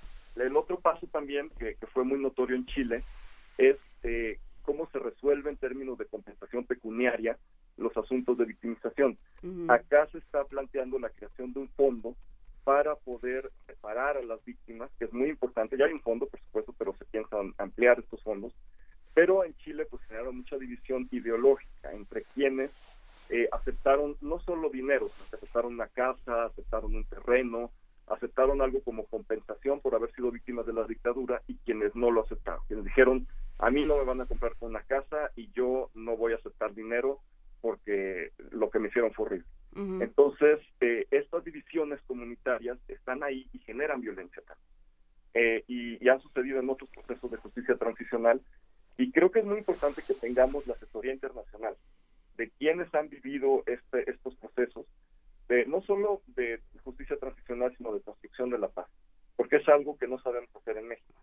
Y debemos reconocer que hay mucha experiencia internacional que si bien no se puede aplicar directamente a México, sí nos puede dar ciertas luces de lo que puede pasar y sobre todo de qué esperar y qué no esperar.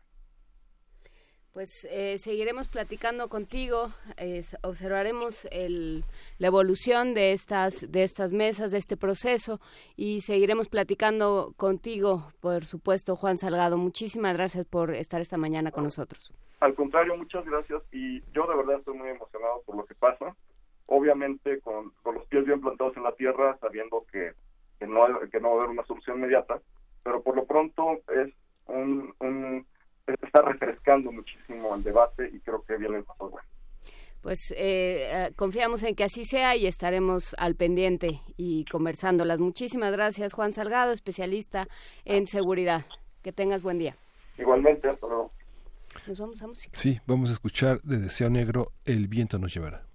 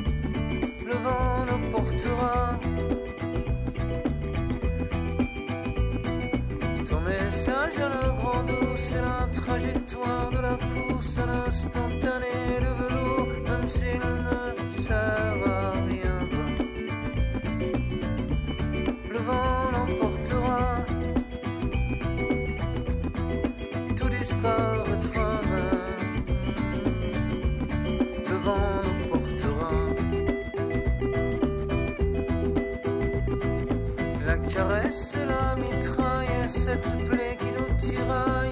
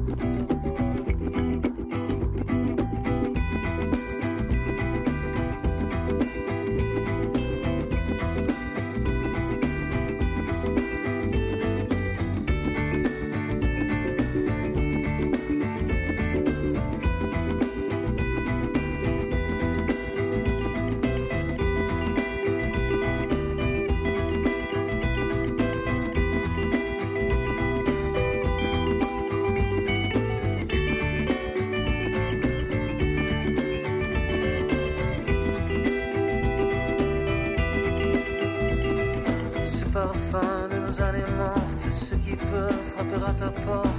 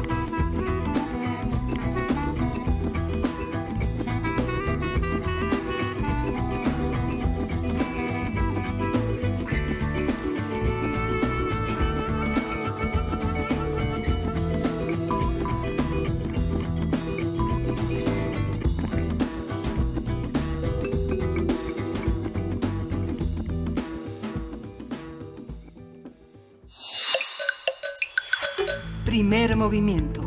Hacemos comunidad. Son las 8.35 de este martes 7 de agosto y acabamos de tener una conversación muy interesante con Juan Salgado que comentaba acerca de las últimas cifras del INEGI sobre la violencia y una conversación que tuvimos en la primera hora de primer movimiento con Pablo Romo que señalaba eh, las vicisitudes, los, la complejidad del tema de la pacificación. En un momento vamos a justamente hablar del tema de Brasil, de, del tema de este enorme país que se prepara para las elecciones y cómo en 2016 hubo una una, una cruzada con, este, para generar una pacificación en diversos espacios eh, de, este, de este gigante de Sudamérica que es Brasil. Hay una, los excesos policiales, la falta de recursos y la llamada pacificación, lo que evidenció fue un conjunto de diferencias de clase, de resentimientos. Brasil es uno de los países con mayor número de asesinatos por cada 100.000 habitantes, que es la estadística que marca la que marca este, las organizaciones internacionales para definir la criminalidad. Pero bueno, vamos, vamos a esta nota eh, sobre Brasil. Vamos, vámonos. Nota internacional. En Brasil, el Partido de los Trabajadores proclamó este sábado al expresidente Luis Ignacio Lula da Silva como su candidato a las próximas elecciones presidenciales. Durante una convención celebrada en Sao Paulo, el Partido de los Trabajadores también designó al exalcalde de esa ciudad, Fernando Haddad, como compañero de fórmula de Lula. El exmandatario se encuentra preso desde el pasado mes de abril en la Superintendencia de la Policía de Curitiba tras ser condenado a 12 años y un mes de cárcel por corrupción pasiva y lavado de dinero en el escándalo conocido como Lava Jato. Por su parte, el diputado Jair Bolsonaro, candidato presidencial del derechista Partido Social Liberal, propuso a Hamilton Murao como su compañero de fórmula para las elecciones del 7 de octubre. Se trata de un polémico general de 64 años y jefe del club militar que en septiembre de 2017 insinuó la posibilidad de una intervención militar en caso de que las instituciones no resolvieran los problemas del país para platicar sobre Brasil y sus escenarios electorales, así como las estrategias posibles de los contendientes, nos acompaña Tania Carranza Gaitán, doctora en estudios latinoamericanos por la Facultad de Filosofía y Letras de la UNAM, profesora investigadora de la Universidad Autónoma de la Ciudad de México y profesora interina en el Colegio de Estudios Latinoamericanos de la Facultad de Filosofía y Letras de la UNAM. ¿Cómo estás, Tania? Buenos días.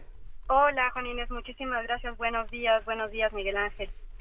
Cuéntanos, eh, Tania, ¿cómo, eh, cómo leer estas, eh, cómo has estado leyendo la, la, situación reciente en Brasil.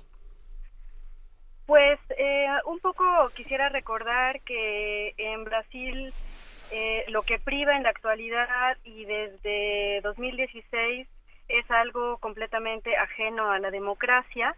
Entonces me parece que uno de los temas principales del pueblo brasileño a través de diferentes manifestaciones, es decir, tanto de movimientos sociales como de organizaciones o partidos políticos, pues es precisamente recomponer esta vida democrática eh, que se había perdido, eh, que se perdió en, en 2016, como digo, eh, y una forma de lograrlo, pues es em, participar electoralmente particularmente, obviamente, con la candidatura para presidente de la República de Luis Ignacio Lula da Silva. Eh, Lula, como ustedes ya lo decían en la nota de introducción, pues está preso desde hace unos 122 días eh, por un delito que nunca se le comprobó, es decir, eh, estamos hablando de una cuestión también completamente ausente de justicia.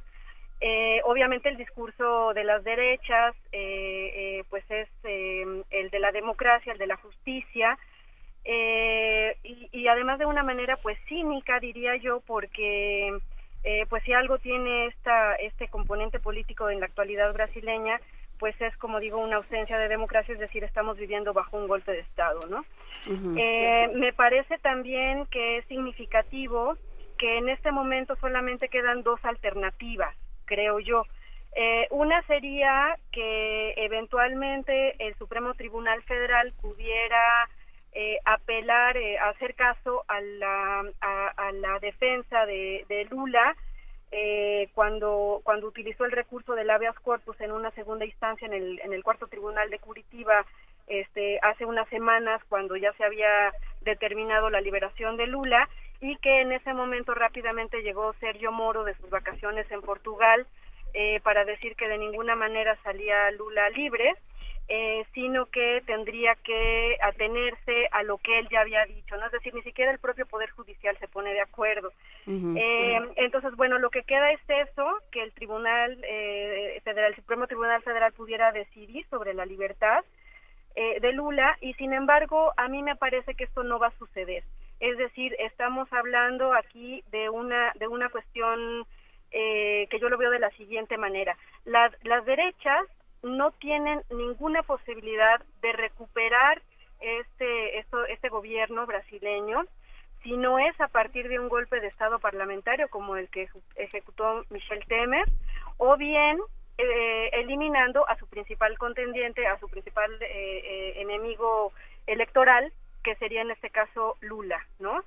Es decir, es por la mala. A mí me parece un juego político que es por la mala. por otro lado, pues lo que tenemos es una gran manifestación social eh, de hecho, se está, eh, ustedes conocerán que, que, por ahí hay algunos militantes en huelga de hambre.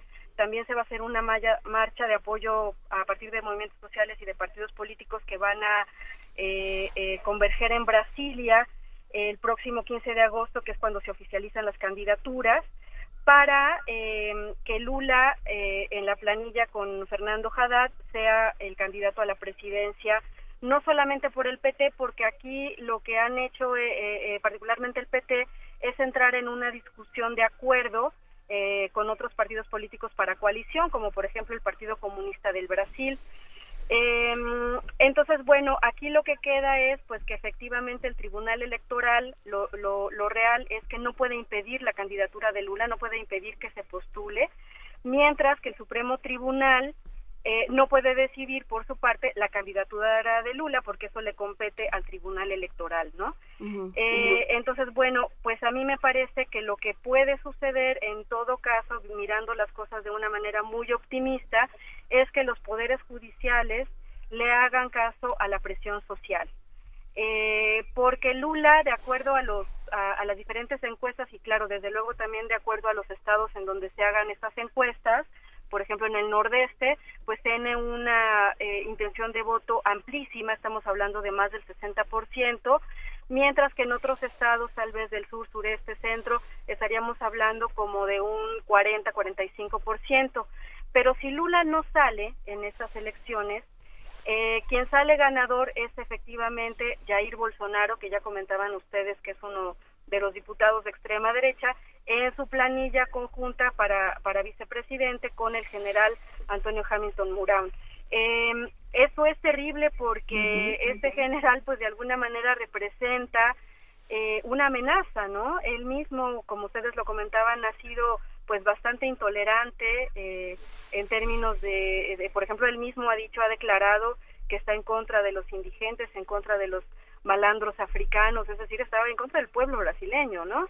Eh, y una forma de solucionar eh, eh, pues todo esto todo este panorama de, violencia de rispidez de, de, poca pacificación etcétera pues sería efectivamente atraer a las fuerzas armadas no que eso ya sería como la culminación del golpe parlamentario de hace dos años a través de otro tipo de golpe pues que desde mi punto de vista sería muy mal visto incluso para las propias derechas porque estarían cerrando todos los canales de comunicación, estarían imponiendo un proyecto, ¿no? Desde mi punto de vista también eh, eh, justamente se trata de eso, de proyectos políticos, porque desde el momento en el que la propuesta de gobierno de Lula se, y, del, y del PT y de la coalición con, con otros partidos, como comento, se enfoca, por ejemplo, en crear un programa emergente de empleos dadas las características actuales de desempleo en Brasil, eh, de promover, de retomar los programas de vivienda, de que haya créditos para la economía eh, este, solidaria, etcétera, pues lo que lo que tenemos aquí es un proyecto político opuesto a los intereses neoliberales, a los intereses de la privatización, a todas estas políticas que ha practicado este tanto el ejecutivo como el legislativo en Brasil en el sentido de pues la venta incluso de recursos estratégicos como Petrobras, ¿no? Em, entonces, bueno, me parece que la situación en Brasil es muy delicada y también porque representa eh, pues un posicionamiento en América Latina, ¿no? Este, me parece que que no es lo de menos en este momento para para las diferentes derechas internacionales, que nuevamente Brasil tenga una posición, si bien no de izquierda socialista ni mucho menos, por lo menos sí una vuelta a, la, a, darle un nuevo papel, digamos, al, al Estado, ¿no? Que eso es lo que, lo que se ha perdido con el neoliberalismo. Justamente, sí, está complejo. sí. No, no, no, perdón, te interrumpí, este, te, inter, no, sí. Este, creo que creo que creo que creo que eso sería, es decir, eh, a mí me parece importante estar viendo tanto las manifestaciones populares como también las manifestaciones de la derecha, es decir, no sé si si, si por ahí eh, este, ustedes lo observaron, pero hubo manifestaciones de derecha de una franca felicidad en el momento en el que Lula fue aprendido. Es decir, estamos hablando de, de, un pueblo muy, muy este, contradictorio eh, en sí mismo, ¿no? Estamos hablando de, de, cosas que yo ya había comentado en otras ocasiones con ustedes acerca de, que se trata de una, una, una sociedad autoritaria, eh, sumamente racista, sumamente clasista, en donde los proyectos políticos pues hacen hacen una repercusión importante eh, ni siquiera ideológica sino en el propio sentido común ¿no? Sí, es que Brasil es enorme, ¿no? Digamos que eh, hablábamos de la pacificación antes de que entrara la llamada y justamente este, este hombre, Jair Bolsonaro, fue de los que impulsaron esta pacificación que acentuó la división en clases, que, ausentó las, incrementó las políticas racistas y los excesos de la policía, ¿no? justamente eh, dirigida a los más pobres, a los que supuestamente delinquen, aunque hay que decir que hay ciudades en Brasil que tienen un 32% de homicidios por cada 100.000 habitantes, sabemos que la tasa es de 27, de, de 27 homicidios por cada 100.000 habitantes y es una de las más altas del mundo, ¿no? que este, y está repartido en lugares que son también inaccesibles, que están a 12, 20 horas entre sí. Así es, pero, pero incluso yo, yo llamaría la atención en el sentido de que, por ejemplo, una de las estadísticas más altas de, de crímenes, eh, de homicidios en, en, en Brasil, eh, hacía que los jóvenes ni siquiera llegaran algo así como a los 25 años de edad, este, pero de una manera espeluznante, ¿no?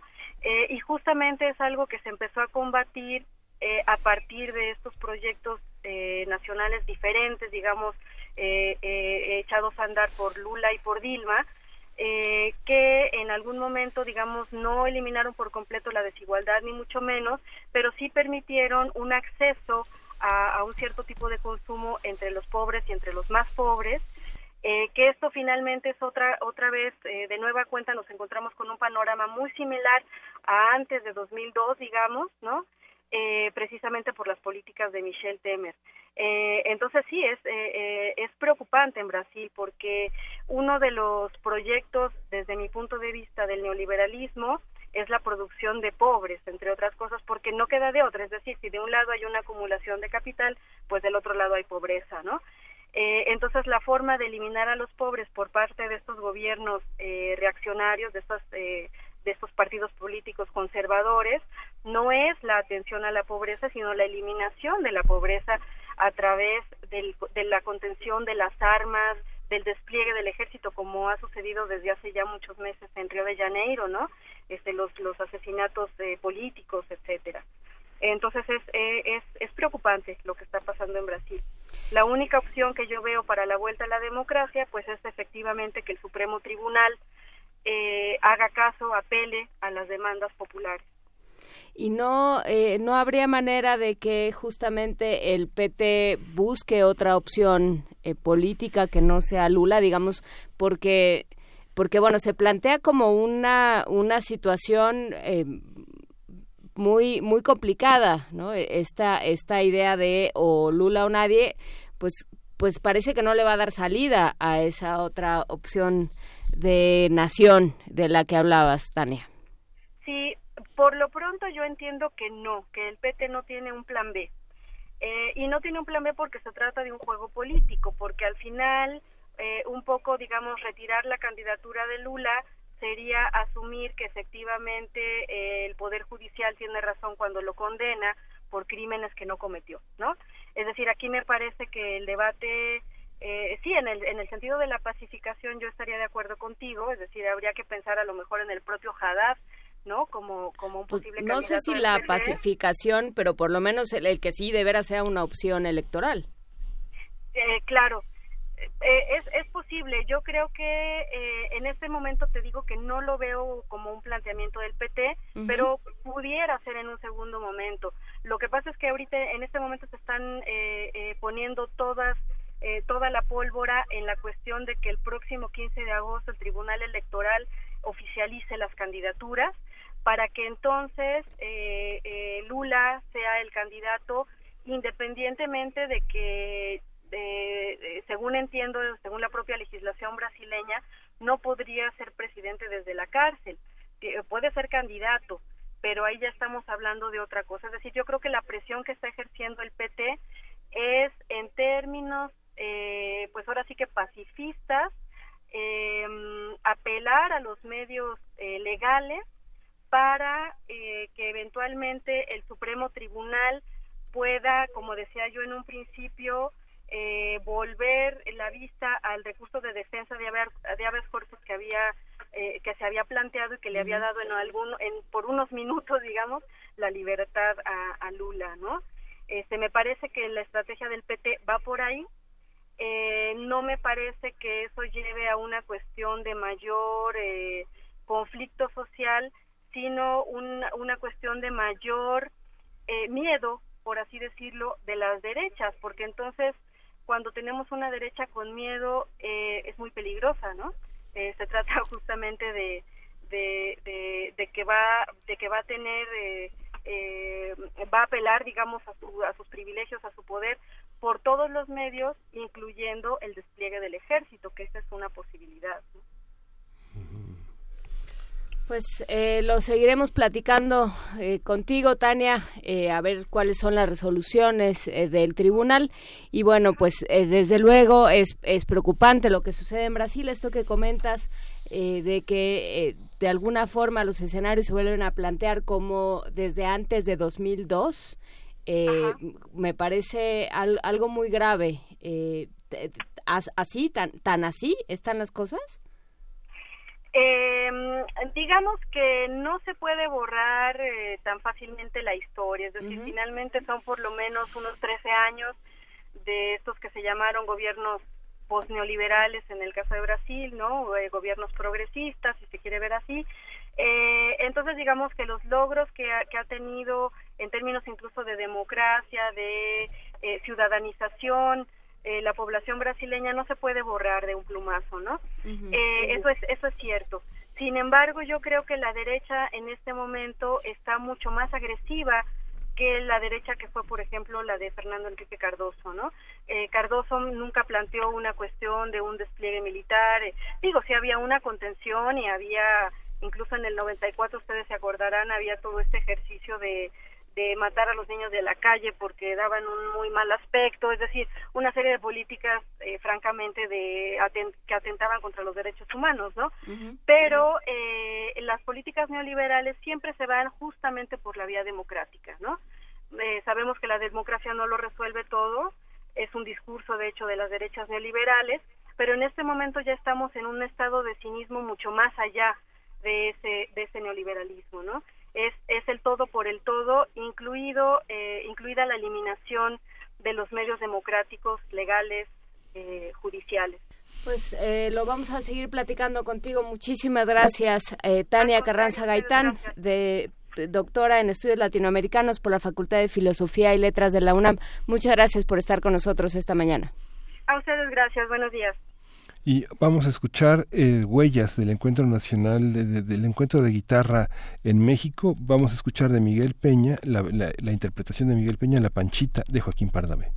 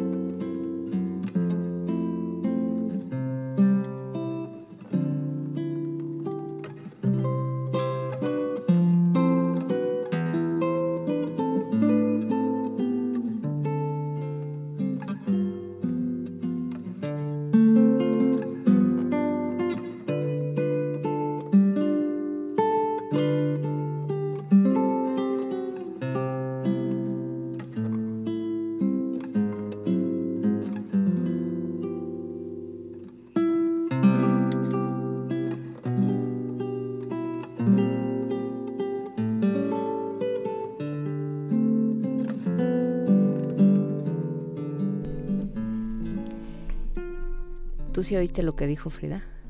Sí. Ah, qué bueno, porque, porque mi audífono se chispa. Entonces... Eh, Estas pues, interpretaciones de guitarra, eh, de, de este encuentro de guitarras que hemos escuchado ya varias veces en primer movimiento, son verdaderamente extraordinarios, ¿no? Todas las posibles relecturas que tiene Joaquín Pardavé. No, y las y las, la cantidad de encarnaciones y de formas de manifestarse de Joaquín Pardavé. Y hablando de otro tipo de manifestaciones, nuestros amigos de Chinampayolo eh, nos invitan a la organización de Chinamperos Chinampayolo nos invita al tercer aniversario del mercado de las cosas verdes, donde se van a compartir con clientes y amigos un año más de retos, logros y nuevos proyectos.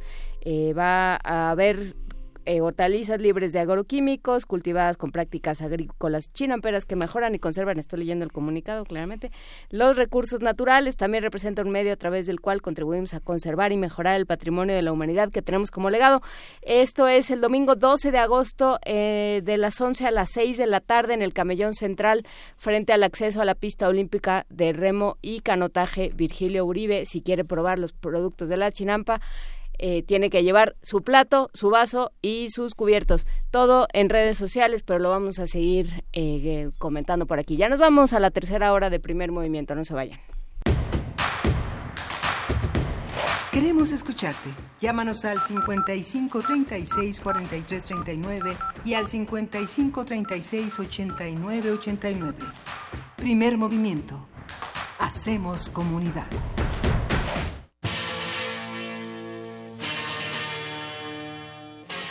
Después de 50 años, cuando despertamos, el rock seguía ahí. Como los dinosaurios que nunca existieron, dejó huellas de su paso por el mundo. El rock fue la música de la juventud de los años 60 y 70. Hoy la desenterramos para volver a vivirla, para emocionarnos con ella. Cuando el rock dominaba al mundo. Todos los viernes a las 18.45 horas, por el 96.1 de FM. Radio UNAM, Experiencia Sonora.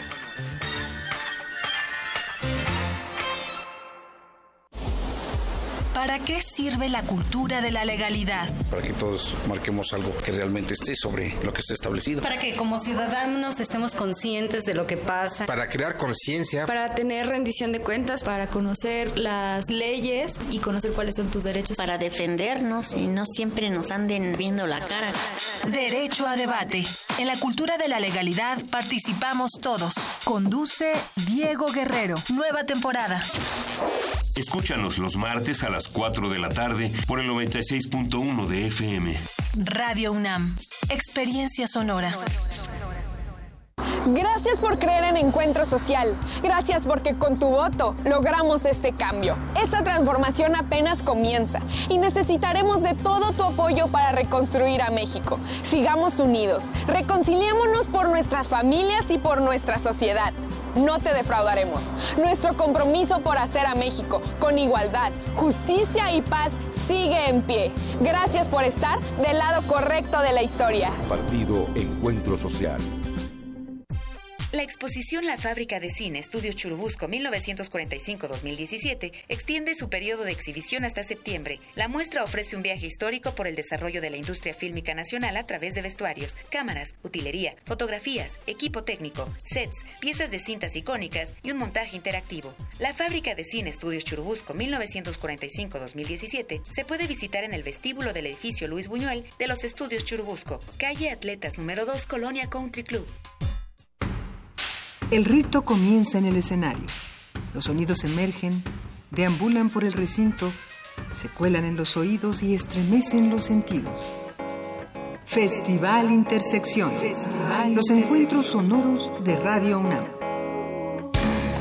Todos los viernes a las 21 horas en vivo desde la sala Julián Carrillo.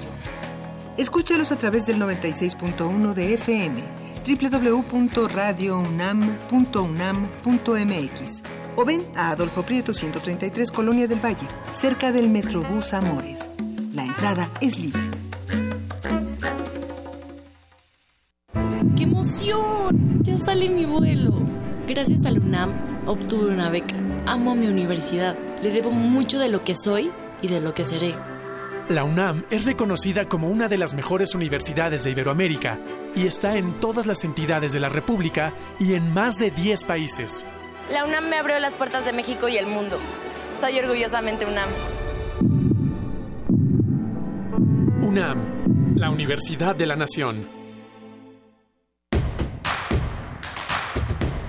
Encuentra la música de primer movimiento día a día en el Spotify de Radio UNAM y agréganos a tus favoritos.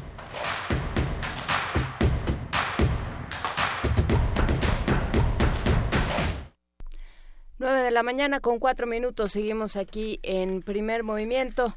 Eh, seguimos con los avisos parroquiales. Hay que decir que eh, a través de Radio UNAM en AM y FM, en las dos solo, solamente en FM, 96.1 de FM. Hoy a partir de la una de la tarde se va a transmitir eh, en el marco de la Cátedra Internacional por los Derechos Humanos y la Paz, Alfonso García Robles, una conferencia magistral dictada por la doctora Michelle Bachelet, expresidenta de la República de Chile vamos a, a, transmitir en Radio UNAM en el 96.1 esta conferencia magistral de Michelle Bachelet. Si se quieren quedar ustedes con nosotros, eh, estará dentro de nuestra programación del día de hoy.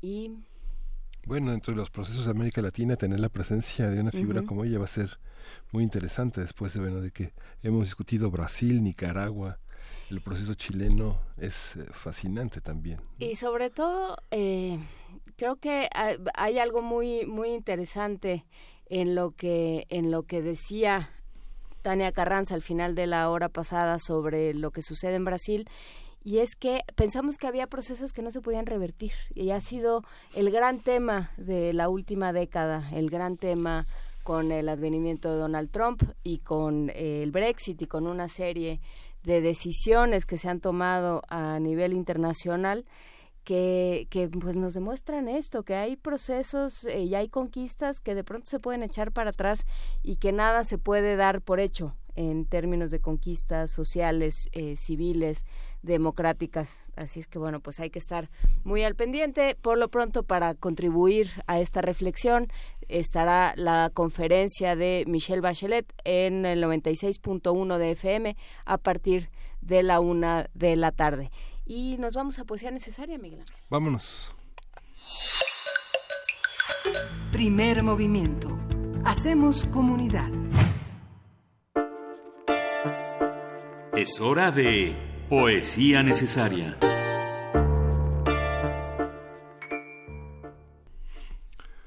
Vamos a escuchar la poesía de uno de los eh, grandes, una de las grandes figuras de la poesía finlandesa, que es Bo Karpelan. Él nació en 1926, murió en 2011 y es uno de los poetas que le ha dado una enorme identidad al pensamiento finlandés que viene construyéndose desde el siglo XIX con, las, eh, con la estructuración de las leyendas del Kalevala y para quien también la música de Jan Sibelius con la suite de Karelia, esta idea enorme de una, de una, de una población autóctona que, se, que está pues en las orillas de la, en la periferia rusa, le da unidad a este enorme país que es Finlandia. Se llama El Manantial.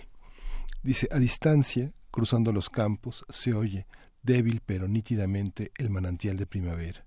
Escucho, me acerco, por los bosques estivales perfumados de sol y frescor, suenan los ecos del agua cantarina, sigo mi camino, buscando ya se vislumbra por entre las copas de los árboles otoñales el valle donde susurra el escondido arroyo.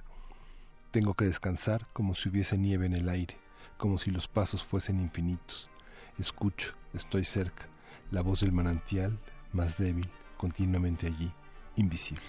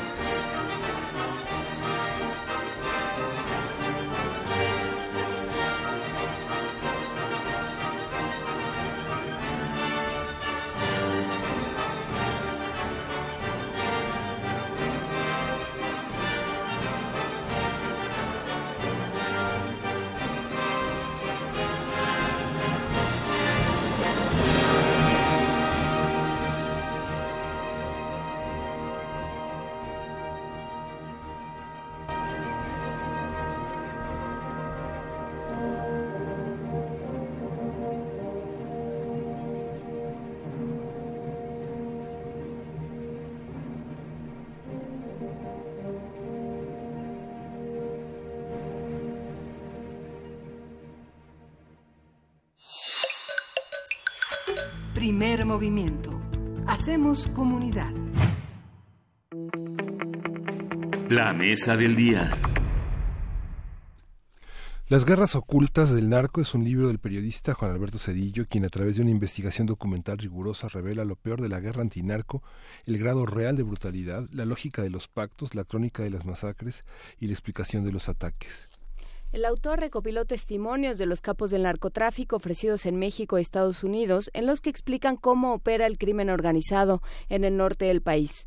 En los dos últimos sexenios, la violencia relacionada con el narcotráfico ha provocado más de 100.000 muertes y 30.000 desaparecidos. En ese periodo también han sido abatidos o detenidos los principales jefes de los diferentes grupos del crimen organizado, algunos de los cuales han sido extraditados a Estados Unidos. Sin embargo, estas acciones no han detenido ni la violencia ni el número de muertos y desaparecidos en México. A partir del libro Las guerras ocultas del narco, vamos a aclarar de quién hablamos cuando hablamos del narco, justamente sus alcances, intereses y cómplices dentro del sistema institucional mexicano. Y nos acompaña para ello Juan eh, Alberto Cedillo, él es periodista, actualmente colaborador de la agencia EFE y corresponsal en proceso. Muchísimas gracias, Juan Antonio Cedillo, por estar esta mañana con nosotros. Gracias. Eh, muy, muy amables por invitar a participar con su auditorio, Miguel e Inés. Cuéntanos, eh, ¿cómo, a ver, hay, hay, haces un recuento de eh, cómo fue que se, que se fue fraguando esto que llamas la, bueno, que se ha llamado la narcoinsurgencia, hay quien la niega, eh, hay quien la, la abraza el, el, el, el concepto, pero ¿qué es lo que, qué es lo que estudias en este libro? ¿De dónde sale esta investigación? Mira, eh, durante 10 años, la pasada década, a mí me toca estar cubriendo toda la violencia que se empieza a registrar primero en Tamaulipas, luego en Nuevo León, se va extendiendo a otras regiones, ¿no? La zona fronteriza, como sabes, eh, Tijuana, Nuevo Laredo, Ciudad Juárez, Reynosa, Matamoros, es la primera que se incendia a partir del año 2004. Entonces, durante 10 años eh, cubrí para diversos medios, el Universal, la agencia EFE, Proceso, CNN, este, la- estuve haciendo la cobertura de la violencia y de los eventos del narco. Pero recientemente, gracias a la revista Proceso, pude estar en una serie de juicios que se celebraron en Estados Unidos contra personajes muy importantes, por ejemplo, uno de los más famosos, Francisco Colorado Cessna, el empresario de, de Veracruz, y el hermano de Z40, eh, José Treviño Morales. En estos juicios que se celebraron en Austin, en San Antonio, en Brownsville eh, y en otras partes, básicamente lo que presentaron los fiscales fue los capos que se han extraditado a los Estados Unidos por parte de México, para que fueran testigos ya sea a favor de la fiscalía y hablaran sobre las operaciones en México. El libro recoge esos testimonios. Básicamente es una recolección de los testimonios donde los capos de la altura de eh, Mamito, que es eh, Rincón Aguilar, Rejón Aguilar, perdón, él cuenta cómo operaron los Zetas durante varios años, por ejemplo, cuenta que durante sus primeros tres años de operaciones eh, pasaban 40 toneladas de cocaína a los Estados Unidos por piedras negras, obtenían por eso cada año 350 millones de dólares de ganancias. En los tres años que operaron como cártel independiente lograron obtener ganancias por mil millones de dólares, y ya los quisiera Pemex para poderlos invertir, ¿no? Entonces son esas recopilación de cómo operaron, qué hicieron, cómo se pelearon, cómo compraron autoridades, por decir prácticamente el gobierno de Coahuila donde operaron, lo compraron de, desde el gobernador hasta las policías municipales. Ese es en, en, en, general, en general los testimonios que se publican en el libro. Hay una parte que es la parte anecdótica, la vida cotidiana de las personas, pero hay otra parte que la, el poder de corrupción tiene que ver con eh, el poder que tienen también grandes firmas en el mundo para explotar minas, para hacer grandes negocios de café, para este contaminar las aguas, etcétera. Esta esta parte de la gran fuerza internacional es visible, este Alberto es es eh, se, se puede documentar se puede rastrear sí, ¿Cómo, sí, cómo sí. son cómo son los mensajeros que y llegan a transmitirle una, un mensaje al gobernador o a un diputado o a un político para que permita este que pase un tráiler que se omita la vigilancia en una carretera Básicamente, la- la- el nivel de corrupción empieza con los uh, con los sectores policíacos, con los uh, delegados de la Procuraduría General de la República, generales que están al mando de los combates al narcotráfico, por ejemplo, la- el cártel del Golfo siempre tuvo ah, la mayoría de los generales que en las zonas militares de la región se supuestamente combatían el narcotráfico. Incluso ellos los ayudaban a combatir a cárteles rivales, ¿no?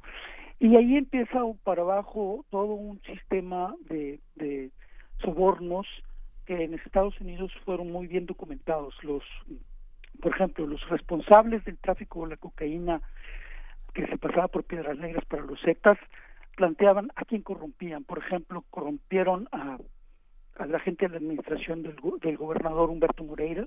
Supuestamente los testigos que se presentaron en el juicio de San Antonio mencionaron que le mandaron cuatro millones de dólares.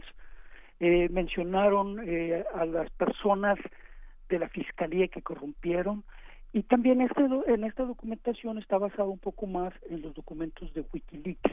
Estos documentos también mencionan por parte de los funcionarios consulares a quienes ellos sospechaban que estaban siendo corrompidos por el crimen organizado. En este caso ya hay personajes que son muy famosos, ¿no? Por ejemplo, Yarrington en Coahuila, Eugenio Hernández, el exgobernador, ellos estuvieron recibiendo um, sobornos para que operaran todo lo que es el crimen organizado en Tamaulipas, sobornos mensuales cercanos a un millón de dólares. Sí, y parte de lo que documentas, eh, eh, Juan Alberto Cedillo, tiene que ver con, eh, con todas estas redes, ¿no? Cuando hablamos del narco, eh, sobre todo los... Eh, los que estamos, no, los que no lo cubrimos todos los días y no hemos estado tan adentro como, como ustedes, eh, pensamos en estas figuras que se han inventado a través de la prensa, a través de los medios, ahora a través de la televisión y de las series, y parece que fueran eh, individuos que, que operan en solitario, digamos, que operan eh, de manera aislada. Y aquí lo que tú documentas es una red de, de complicidades, digamos. Eh, la frontera que divide al narco del funcionario, del, del eh, militar, del empresario es eh, absolutamente porosa. Sí, sí, de hecho eh, los empresarios juegan un papel muy importante. Empresarios del carbón en el caso de Coahuila, empresarios que lavaron dinero en el caso de Nuevo León, empresarios que sirvieron para mandar los dólares a los Estados Unidos. Es una red muy compleja que no es tan sencillo deslindar y tampoco investigar a fondo, porque también cuando tú cuando tú puedes mencionar al narco y decir que tal uh, capo está protegido por el por el Estado y si lo mencionas así en, en general pues hay un riesgo, ¿no? Pero el riesgo se aumenta cuando tú dices es el capo tal protegido por el gobernador tal, por el funcionario tal, por el delegado de la PGR o por el tal persona. Cuando le pones nombre y apellido a cada uno de los miembros de la red que participan en esta uh, en estas operaciones, pues ahí sí hay un riesgo mucho mayor, porque no es lo mismo mencionarlos genéricamente a señalarlos puntualmente, ¿no? Y ahí sí todos los, colegas que cubrimos la situación del crimen organizado en la región donde operan, sabes que tienes límites, que no los puedes traspasar porque tampoco es conveniente que te quieras convertir en, en mártir, ¿no? Entonces, por ejemplo, yo dejo ciertas cosas sin publicar todavía porque considero que no son los tiempos para poderlas señalar. ¿Qué, qué cambió? Porque, eh, digamos, el, el, el, lugar de los narcotraficantes y el problema de narcotráfico en México y la, el ejercicio del narcotráfico en México no es eh, de 20 años para acá, digamos. Tiene, claro, claro. tiene, si uno analiza la historia de Guerrero, por ejemplo, claro. sabe que esto no es nuevo, o de Sinaloa, Sinaloa sí, etcétera. Sí, sí. ¿Qué cambió? Esa es una cosa muy muy importante, fíjate, uh -huh. y es así como que, la, que, que hay un rompimiento en el paradigma Eso es lo que yo trato de mencionar como fundamental para entender por qué la violencia que en el narco existió durante muchos años, grupos pequeños que traficaban, que solamente estaban involucrados entre ellos, no se metían con la población, no había extorsiones, no había robo de combustible. ¿Qué cambió? Eso es muy importante entenderlo porque nos deja ver qué pasó con nuestro país. Y una de las cosas que cambió es que durante muchos años México fue trampolín para el tráfico de drogas hacia los Estados Unidos. Y a partir de finales de los 90 o casi, perdón, casi mediados de los 80, ya a finales de los 90, México deja de ser trampolín y también se convierte en alberca. México empieza a tener un gran consumo de una droga que no se consumía anteriormente, que era la cocaína. Y esto tiene que ver con una cosa que estaba pasando en los Estados Unidos que los drogadictos tradicionales en los Estados Unidos, que son cerca de 20 millones de personas que consumen habitualmente drogas, algunos más, unos menos, dejaron de consumir la cocaína y se fueron por las metanfetaminas. Mm. Se pusieron de moda ah, desde finales de los, del, del, siglo pasado las metanfetaminas y la cocaína se dejó de vender. Y esa cocaína se quedó en México y empezó a ser repartida casi, casi abaratada y se creó un mercado que eh, fue creciendo y entonces empezaron a tener los cárteles plazas en México porque se estaba vendiendo mucha droga en nuestro país. Y eso es uno de los elementos que cambió porque ahora había que proteger narcotienditas, había que comprar a policías municipales, había que pelearse por esa distribución de la droga en México, ya no solamente como ocurrió desde los años 20 hasta los 70, 80 de la droga de paso hacia los Estados Unidos y México se convierte en un gran consumidor de droga. Desgraciadamente es uno de los factores que yo considero de por qué la violencia se empieza a desbordar en México precisamente en los últimos años de Calderón, perdón, de, Vicente Fox. Esta parte de las historias que, que, se relatan aquí, eh, muchas de ellas eh, son resultado de un trabajo periodístico muy intenso. Hay que decir que hay una parte eh, que en los últimos años eh, gran parte de los periodistas son freelancers o trabajan por honorarios o son independientes y muchos de ellos son invitados por colegas del Estado donde no pueden publicar para que ellos publiquen y viceversa. Este, ¿cómo, ¿Cómo se trabaja esa parte de la investigación, este, Juan Alberto? Cuéntanos un poquito cómo, cómo se da esa, esa, esa, ese compañerismo, no quisiera decir complicidad porque no son cómplices de nada. Una de las cosas que ha pasado básicamente es que, por ejemplo, los colegas de Tamaulipas no pueden publicar nada, absolutamente nada que ponga en riesgo su vida. Pueden publicar ciertas cositas que son menores, ¿no? Pero cosas fundamentales, por ejemplo, la relación que todo el mundo conocía entre el cártel del Golfo y Arlington, obviamente que no se puede publicar, y detalles sobre eso, ¿no? Entonces lo que muchos colegas hicieron fue precisamente filtrarle a gente de otros medios. En este caso, los medios también protegen. Por ejemplo, a mí me facilita yo ser corresponsal de proceso y trabajar para medios internacionales para publicar cosas, porque si tú te fijas, la mayoría de los uh, periodistas asesinados en México son de medios muy pequeños los periodistas más importantes que se asesinado en México, que se puede decir que trabajan para medios importantes, pues es la colega de Chihuahua y Javier Valdés en, en, en, Sinaloa, ¿no? Pero lo que hacíamos los, los colegas es que, por ejemplo, los que no pueden publicar nos mandan la información a los que sí podemos publicar.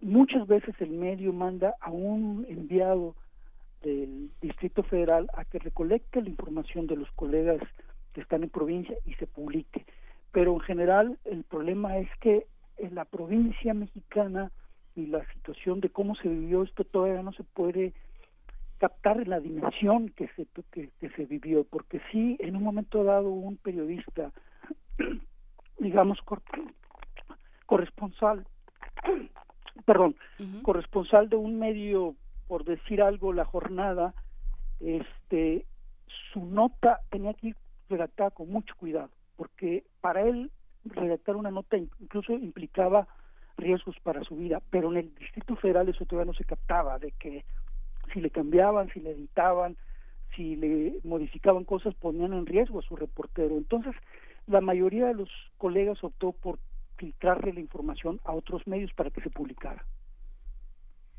Sí, es algo muy fuerte. Esta, esta parte, por ejemplo, si, si uno eh, viaja al interior del país y tiene compañeros eh, periodistas que han crecido en, el, en esos lugares, han estudiado en su universidad estatal uno, uno ve que gran parte de las querellas son, este, pues iba con ese morro a la prepa y ahora es el capo de aquí, ¿no? Digamos que es, esa, esa, esa, parte de que nos comíamos tacos juntos. sí, correcto, totalmente. Entonces, esa, esa parte genera una narrativa, una crónica de los hechos en, en las localidades muy, muy poderosa. Muchos periodistas que indiscutiblemente son escritores, son cronistas y narran lo que pasa, ¿no? Sí, el problema es que todavía hay muchos colegas, de, sobre todo de provincia, que no pueden contar todas esas historias hay un, por ejemplo, te cuento una historia de, de estas que dices, hay un maestro en un pueblito de Tamaulipas de que todos sus alumnos, este, pues él estuvo mucho tiempo en esas escuelas de antes donde el maestro mantenía un grupo, ¿no? Y resulta que después, años después, ese, eso, la mitad de ese grupo estaba en el crimen organizado y ese maestro lo seguía viendo, se relacionaba y lo respetaban, pero era eran sus alumnos los que ahora estaban dirigiendo a los cárteles, ¿no? Y creo que eh, das en el clavo de un tema muy importante que está también en el centro del, del libro Juan Alberto, no sé si fue de manera intencional, pero la lectura, eh, en la lectura brinca mucho, que es cómo eh, de pronto hay, las sociedades se van transformando mm. en sociedades impregnadas, completamente entramadas en, en el narco eh, que pasa también por un problema de educación, un problema de desigualdad, un problema de pobreza, de falta de oportunidades. O sea, realmente se empieza a convertir en la actividad productiva del pueblo, que no pasaba. Sí, incluso aquí la economía ilegal se comió una parte de la economía informal y pues lo que antes eran distribución de la peritaría ahora es parte del crimen organizado, ¿no?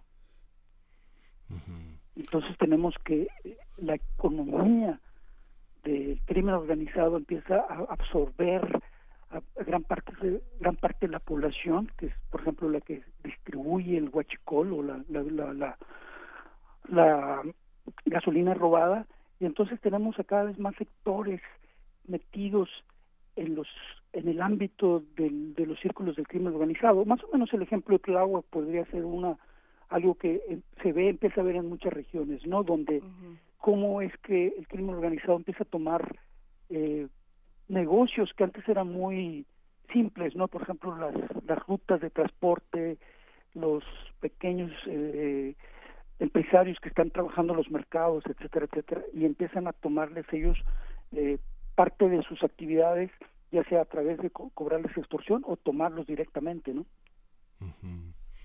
Esta, esta, esta parte, eh, Juan Alberto, de eh, este... Eh, ese señalamiento que haces y que en primer movimiento es un eje, la, la participación de Juan Delgado, de Rubiel Tirado, de Sergio Aguayo, de este Jacobo Dayan, de toda una serie de académicos que eh, han dejado de publicar lo que piensan cada dos años y lo publican prácticamente cada 15 días en sus columnas en los periódicos. Esta parte del trabajo académico eh, que del que se tiene tanta nostalgia cuando se abandona la universidad como periodista y se va a la calle a hacer entrevistas de banqueta, a hacer viajes este donde la estancia es muy corta y uno no puede profundizar.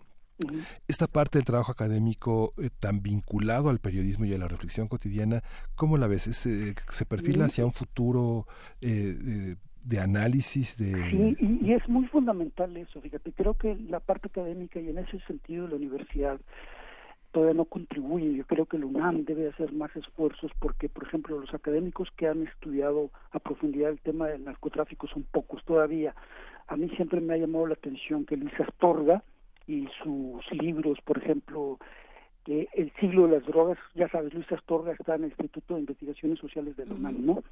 eh, su libro Drogas sin Frontera, que es fundamental para conocer la historia del narcotráfico, son los libros que eh, tienen que darnos una explicación a profundidad de todo esto que estamos viviendo. Es decir, dentro de, imagínate dentro de unos 20 años, cuando se analice el periodo de Calderón, cuando se analice el periodo de Peña Nieto y se vea la dimensión de los muertos, la dimensión de la violencia, la dimensión de la sangre que ocurrió por todos lados, este periodo se va a identificar como una segunda revolución mexicana, una revolución que no tuvo banderas políticas, que no tuvo pero sí tuvo una, una situación tan sangrienta de los niveles de la revolución, es decir, una violencia inaudita que se tiene que explicar. Desgraciadamente el periodismo no juega ese papel de poderlo explicar a profundidad de todos los factores que entran, culturales, políticos, corrupción, la economía, el deterioro social, el cambio del paradigma del, del modelo económico, y la universidad tiene, y los académicos tienen que jugar un papel fundamental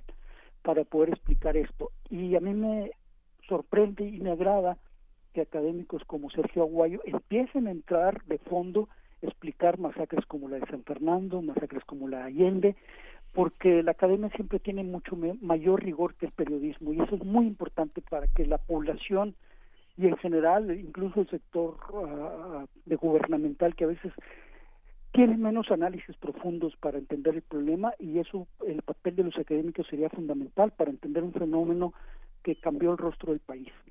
Eh, a reserva de que en un momento más hablemos justamente de tu cobertura de la masacre de, de Allende, porque fue tu participación fue muy importante. Me detendría, eh, Juan Alberto Cedillo, en este tema de si es, si, si no hubo banderas políticas, esto a lo que tú te refieres y lo haces también en el libro, de una un acto sangriento, una época sangrienta, eh, la más sangrienta de México después de la, de la revolución, eh, me pensaría yo si no tiene banderas políticas porque inmediatamente me viene a la mente Felipe Calderón, Felipe Calderón junto al ejército y haciendo eh, esa, eh, tomando de esta guerra contra el narco que, que ha sido, o sea, todo está mal concebido, digamos, eh, una bandera política. Sí, sí, sin duda que ha habido banderas políticas que complicaron y que profundizaron la violencia, desgraciadamente. Sí, eh, eh, y se ha convertido en, en una estrategia eh, muy con, con pésimos resultados, y pero que no han abandonado, tampoco la abandonó Peña Nieto. No, no. Y el nuevo gobierno preso pretende abandonarla, pero tenemos el, el, grave problema de que mucho de la violencia en este momento ya no son los propios cárteles, son grupos muy pequeños que se quedaron descabezados por, por la captura de capos y son bandas muy, muy, muy atomizadas que están tomando un modelo que dejaron los Zetas para organizarse y para actuar como grupo de delincuencia organizada, pero estamos hablando de delincuencia común que está operando bajo el esquema de los Zetas y está uh, operando con un armamento muy pesado que se dejó en todo el país, no sé, los, los cárteles en, la, en, la, en, en los años eh, pasados inundaron de, de, armas de Estados Unidos, de Centroamérica, y hay miles de armas de todo tipo en México que son utilizadas por pequeñas bandas que están haciendo las extorsiones, los secuestros, los asesinatos, la, la disputa por plazas muy eh, eh, pequeñas, por colonias, por barrios, por, por ciudades o por pueblos, y que es una violencia que va a ser muy difícil de combatir si no se tiene exactamente el análisis correcto de cómo se está generando este, este, este, estos delitos, esta, todo este fenómeno social que se puede expresar como un fenómeno social, ya no como un asunto solamente de narco. Eh, podríamos hablar del origen de los Zetas, porque creo que es muy importante, lo, lo, lo desmenuzas muy bien en el libro, y, pero el origen viene del ejército, según tengo así entendido. Es, así es, ellos, eh, los Zetas, así llegaron como Zetas, el ejército a, a finales de los 90 en el 97 uh -huh. creó un creó un programa para tratar de eh, limpiar las policías judiciales federales que estaban muy corrompidas por el narcotráfico en Tamaulipas y en toda la frontera. Estados Unidos tenía mucha preocupación, siempre ellos nos han querido ingalgar o, o hacer que nosotros nos hagamos responsables por sus drogadictos y ellos siempre han peleado porque México sea el que evite que la droga llegue a los Estados Unidos y ellos no tengan problemas con la droga allá. Entonces, en los años 90 firmaron, se habían firmado convenios para que miembros del ejército se fueran de civiles a infiltrarse a las policías judiciales y fueran los que combatieran el narco, supuestamente porque esos oficiales del ejército iban a ser más honestos, eran más disciplinados, etcétera, etcétera. Y mandaron el ejército, la Secretaría de la Defensa Nacional mandó tres grupos a Tamaulipas, cada uno con la última letra de la las últimas tres letras del abecedario. Uh -huh. El grupo que sobresalió es el que llevaba la letra Z, eh, eran un pequeño grupo eh, que no superaban los 10 elementos al principio, y estos simplemente después de estar ahí se corrompieron y se, se fueron al bando contrario. El grupo que encabezó eh, Guzmán de Sena, Arturo Guzmán de Sena, fue el que tenía la letra Z, y ellos se convirtieron muy rápidamente en eh, los eh, guardaespaldas y los escoltas de los capos que operaban en la frontera chica, Tamaulipeca. Y esos son los que finalmente después se convierten en brazo armado del cártel del Golfo, van evolucionando, el cártel del Golfo los utiliza para abrir plazas en todo el resto del país como la punta de lanza, ellos van nombrando a los jefes de plaza de los lugares que van tomando. Aquí en Monterrey, si recuerdas, en los años 10, en el año 2010 hay una situación extremadamente violencia que, violenta que se expresa en el Casino Royal y cosas así, y es la disputa de los Zetas por tomar la plaza, ¿no? Entonces, a partir de que ellos toman las ciudades, se convierten en un cártel autónomo, después se separa del cártel del Golfo, se pelea con el cártel del Golfo, pero en un momento dado se convierten en el grupo más importante del narcotráfico en México, porque además ellos quieren imponer en todas las zonas donde están su poder y arrebatárselo a los otros grupos y generan, replican al ejército mexicano en sus filas, reclutan a miles de jóvenes de pandillas urbanas, a miles de personas que estaban desempleadas, a miles de personas de la delincuencia común y las convierten en sicarios para pelear en Tamaulipas, en Michoacán, en Guerrero, en Sinaloa y en otros lugares, en Tabasco, en Cancún, la disputa con otros grupos y se convierten en el principal eh, el grupo que está generando la violencia, pero también en el principal que está pasando drogas a los Estados Unidos. El reclutamiento de jóvenes que son deportados o que no lograron pasar a Estados Unidos es impresionante, digamos. También el ejército reporta una gran cantidad de nuevos elementos para las Fuerzas Armadas que, que vienen de esa desilusión de no, no lograr pasar la... Ahí eso fue, eso fue, Estados Unidos en la época de Obama estaba reportando alrededor de 150 mil personas por mes y llegaban a la frontera de Tamaulipas y él hace cuenta que los Zetas los estaban esperando para reclutarlos. Sí, que también en esas épocas se echa a andar la iniciativa Mérida, de la que ya hablabas. Claro, claro. Que no, no, eh, no contribuyó poco, digamos. También eh, la, la el, el, la vecindad con Estados Unidos es enormemente importante por justamente eh, la añejísima eh, analogía del trampolín y la alberca, pero también eh, por cómo han ido cambiando los hábitos de consumo. Ya ahora están de, vuelta en los opiáceos y eso lo convierte, transforma el, problema en otra cosa. Sí, eso hace que Guerrero se vuelva en un problema fundamental, ¿no? el asunto de la amapola. Y la, la iniciativa médica termina creando ejércitos que incrementan la violencia. Por ejemplo, si uno recuerda cómo crece la Policía Federal, cuando García Luna, eh, la, Policía Federal no tenía más de 14 mil elementos y al final tenía 100 mil, casi 80 y tantos mil, 90 mil. Cómo se creó un ejército que solamente contribuyó más a la violencia, ¿no?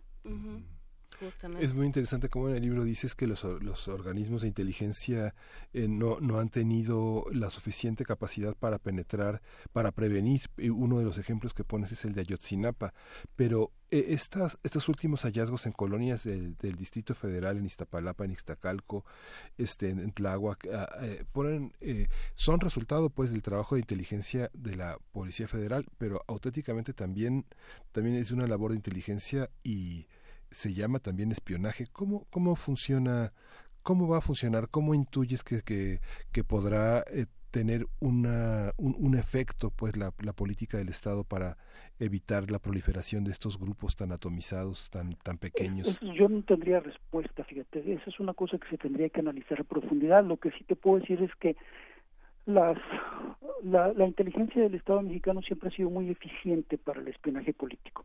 Han sido muy buenos para pues golpetear y penetrar y sacar a la luz trapos sucios de grupos políticos.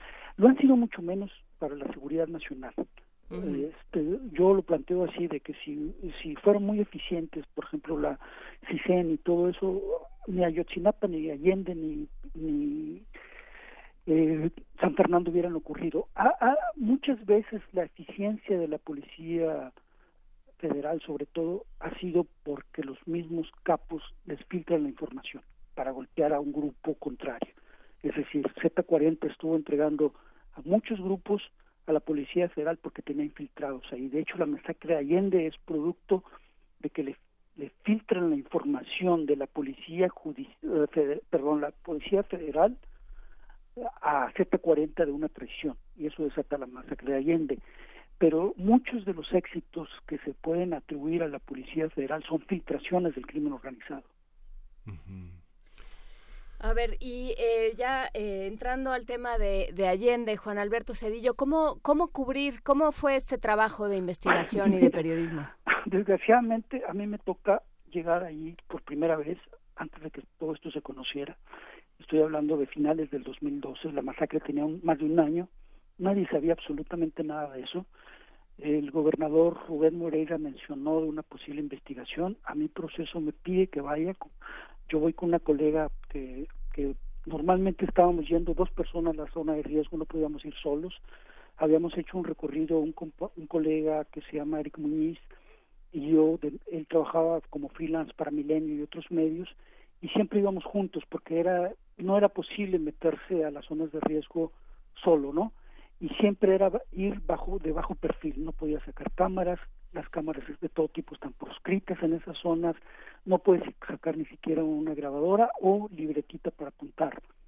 Mm. Tienes que ir de bajo perfil. Cuando fuimos, la colega Melba Frutos y yo Allende, desde que llegamos tuvimos a los halcones detrás de nosotros, volándonos sobre nuestra cabeza. La gente estaba simplemente aterrada, no quería decir nada cuando nos reuníamos en privado con ellos. Y sí logramos ah, sacar las primeras versiones de que fueron destruidas cerca de más de 40 casas, de que se llevaron alrededor de 250 o 300 personas en dos días. Este que algunas después ya se confirmó por los documentos que consiguió Sergio Guayo para el documento del desamparo y por los testimonios que yo ya recolecté en los juicios de Austin. Ellos se llevaron cerca de 350 personas. Eh, incineraron más de 100 en una pira en un rancho de, de Allende y simplemente hicieron algo que era inusitado en México. Cuando se publica el primer reportaje en proceso en diciembre del 2012 está muy incompleto. Eh, las notas que yo empecé a sacar después de los juicios de Austin empiezan a sacar ya más el testimonio de los capos, de cómo había ocurrido, por qué había ocurrido, cuál era la traición que se había hecho para poder decir que Z40 uh, se vengara de todas las familias de sus propios miembros, que habían, se habían filtrado los números a la DEA de ellos, la DEA se los había dado el gobierno de México a una unidad especial de la Policía Federal, el informante que tenía Z40 ahí en la Policía Federal le dice, alguien de tu organización te está traicionando. Es decir, la venganza Z40 es provocada de alguien del gobierno que le filtra la información de que la DEA tiene sus números telefónicos. Mm. Y se matan a 350 personas. Eso simplemente es algo inusitado. Es la peor masacre que ha ocurrido en México. Eh, proceso lo publica. Es tan, tan increíble que al principio ningún medio la retoma. Y esto crece. Yo estuve publicando dos años esta situación. Crece hasta que el país, un colega del país que llama y que vaya, eh, Diego Sorno en Vice publica una buena crónica que se llama El manantial masacrado y Televisa saca un reportaje. Es cuando empieza a crecer el asunto, pero durante casi dos años la Comisión Nacional de Derechos Humanos interviene en Allende hasta tres años después y en general la masacre todavía tiene muchas cosas que no se han publicado y que Sergio Aguayo ha podido sacar, pero falta yo trato de redondear toda esa información en el libro porque creo que es una de las cosas más graves de lo que ha ocurrido en el país, pero que menos se conoce.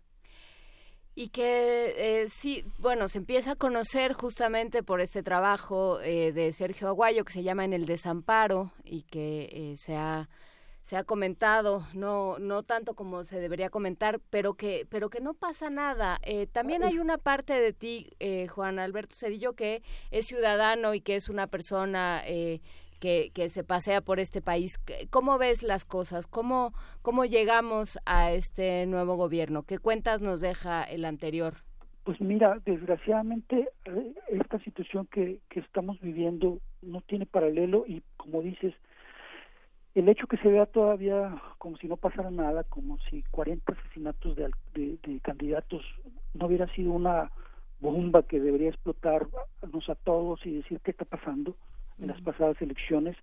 Desgraciadamente todavía la sociedad mexicana no ha profundizado, no se le ha dado todos los elementos para ver que lo que estamos viviendo es dimensiones catastróficas, es decir, los los crímenes que acaba de mencionar, los asesinatos que acaba de, de, dar a conocer el INEGI de 31 mil que el año pasado, que es un récord histórico, nos deja ver que eh, tenemos una situación más grave, que el nuevo gobierno yo veo desde mi perspectiva que eh, todavía tiene muy no tiene muy claro la dimensión de la violencia y de cómo se está generando. Y mientras no haya un diagnóstico correcto de cómo se generan estos nuevos asesinatos, la medicina no va a ser la adecuada. Desgraciadamente, eh, las extorsiones y los secuestros, como se están operando por estos pequeños grupos, no se ven. Estos pequeños grupos están secuestrando por muy corto plazo y por muy muy poca cantidad de dinero. Están recolectando entre 30 mil y 50 mil personas por secuestros tipo express, que no son exactamente un secuestro express, pero que están ocurriendo de tal manera que generan un mecanismo para que no se denuncie. Entonces eh, tenemos un, un um, vamos a decirlo así, una serie de factores que se combinan que hacen la situación de, demasiado difícil que se ha expresado en la provincia, que no se ha visto bien claro en el DF, pero que se empieza a expresar en el DF en municipios como Ecatepec, en municipios como Chalco, en zonas como Izapalapa, delegación, delegación Venustiano Carranza y Mexa, por decir algo. Y eso va a ir creciendo. Pero si en la Ciudad de México no opera el narcotráfico, no hay cárteles. nos dijo, nos dijo Mancera. nunca han querido, allí nunca han querido hacer lo que hacen en la provincia. Ahí se respetan porque ahí está la clase política. Pero estos pequeños grupos nuevos, que ya no son directamente los cárteles, son los que están operando, es decir, la Unión de Tepito, los grupos que están operando en Iztapalapa, que están replicando este modelo de los Zetas, que tiene que ver con principalmente el negocio de narcomenudeo, robo de combustible, extorsiones, secuestros y control de pequeñas regiones para tener ahí eh, sus negocios, ¿no? Esos son los nuevos eh, eh, factores que están generando la violencia, desde mi perspectiva, y es lo que me ha tocado vivir en Tamaulipas, en Coahuila, en Veracruz, en Zacatecas, en Nuevo León. Pues muchísimas gracias, Juan Alberto Cedillo. por esta conversación. hay que decir, acaba de publicar Las Guerras Ocultas del Narco en editorial Grijalvo una, un recuento cruel, un recuento terrible, pero que pues se vuelve necesario si queremos eh, pues que esto no se repita o que se, se vaya eh, paliando de alguna manera, se vaya conteniendo de alguna manera. Muchísimas gracias por conversar con nosotros. Muchas gracias. Por ¿Lo vas a presentar? Buen día. Juan Alberto. Sí. Ah, ¿lo vas, vas a presentar el libro? Ah, espero que presente en la Feria del Libro de Monterrey, no sé si lo, la, la, la editorial organiza algo en el DF, pero lo que sí es que tengo una gira artística, entre comillas, para presentarse en los medios del 20 al 24 allá en la Ciudad de México. Digo, te deseamos lo mejor, pero no te vendrá mal un chaleco antibalas. Gracias, muy amable. Gracias platicar con ustedes. Gracias. Un abrazo, muy bien. Vamos a escuchar eh, de, vamos a escuchar de Laura Murcia a las palabras.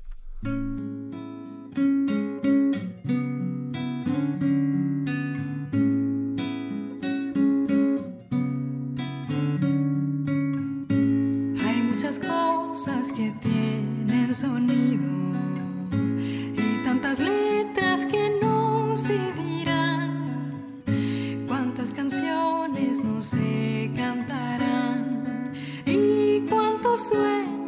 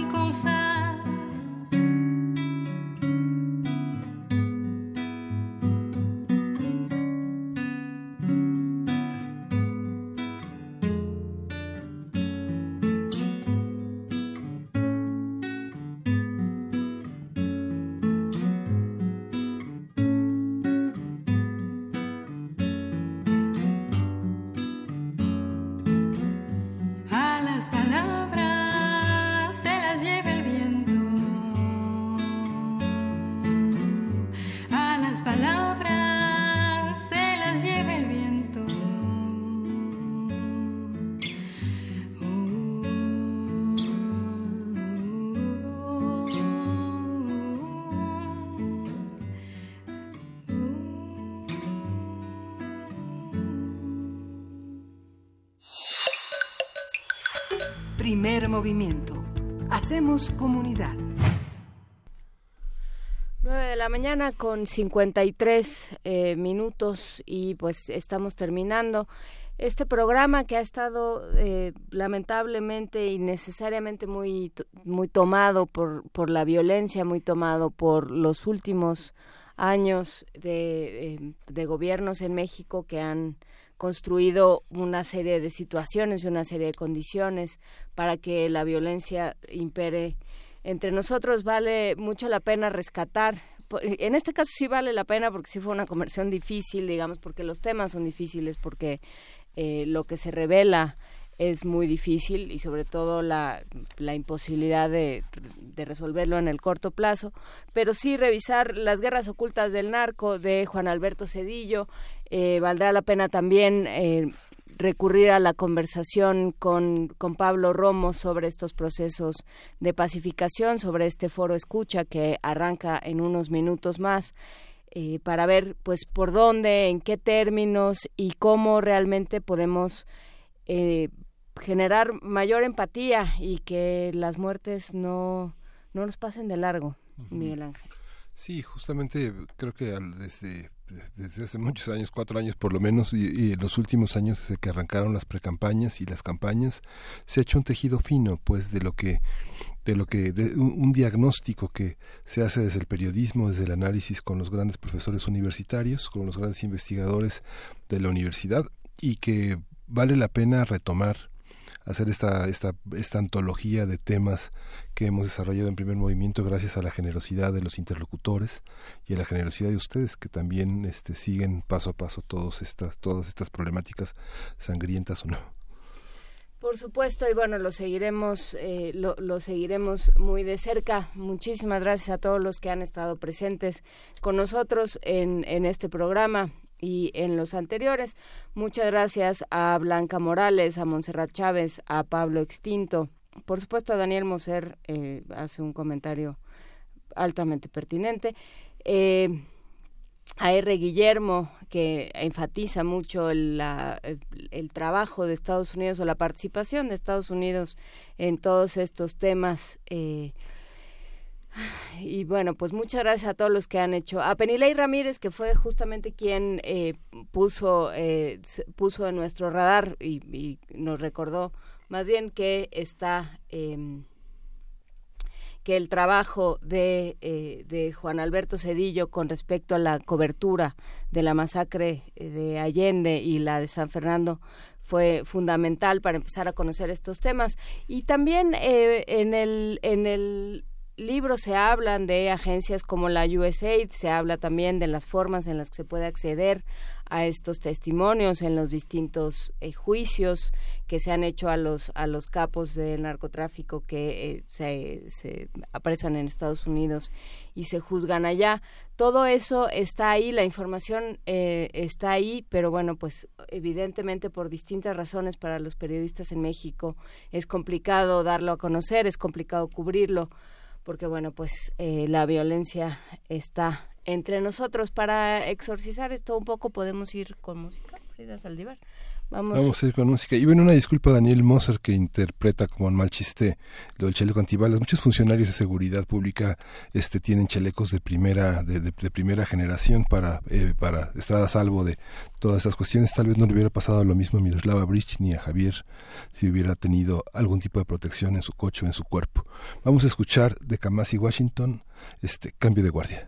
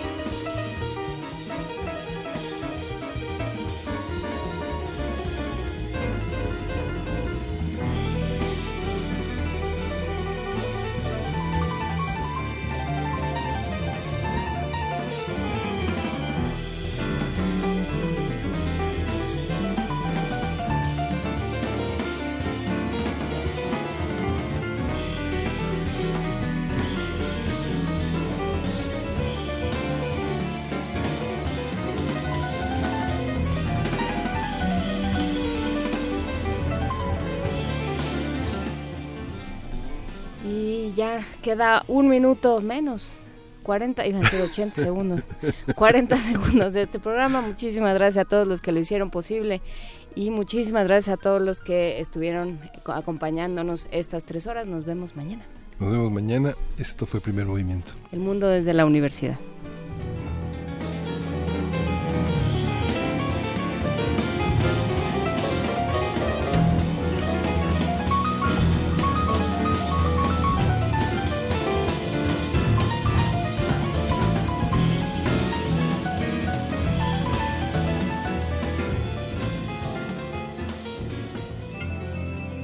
Radio UNAM presentó Primer Movimiento.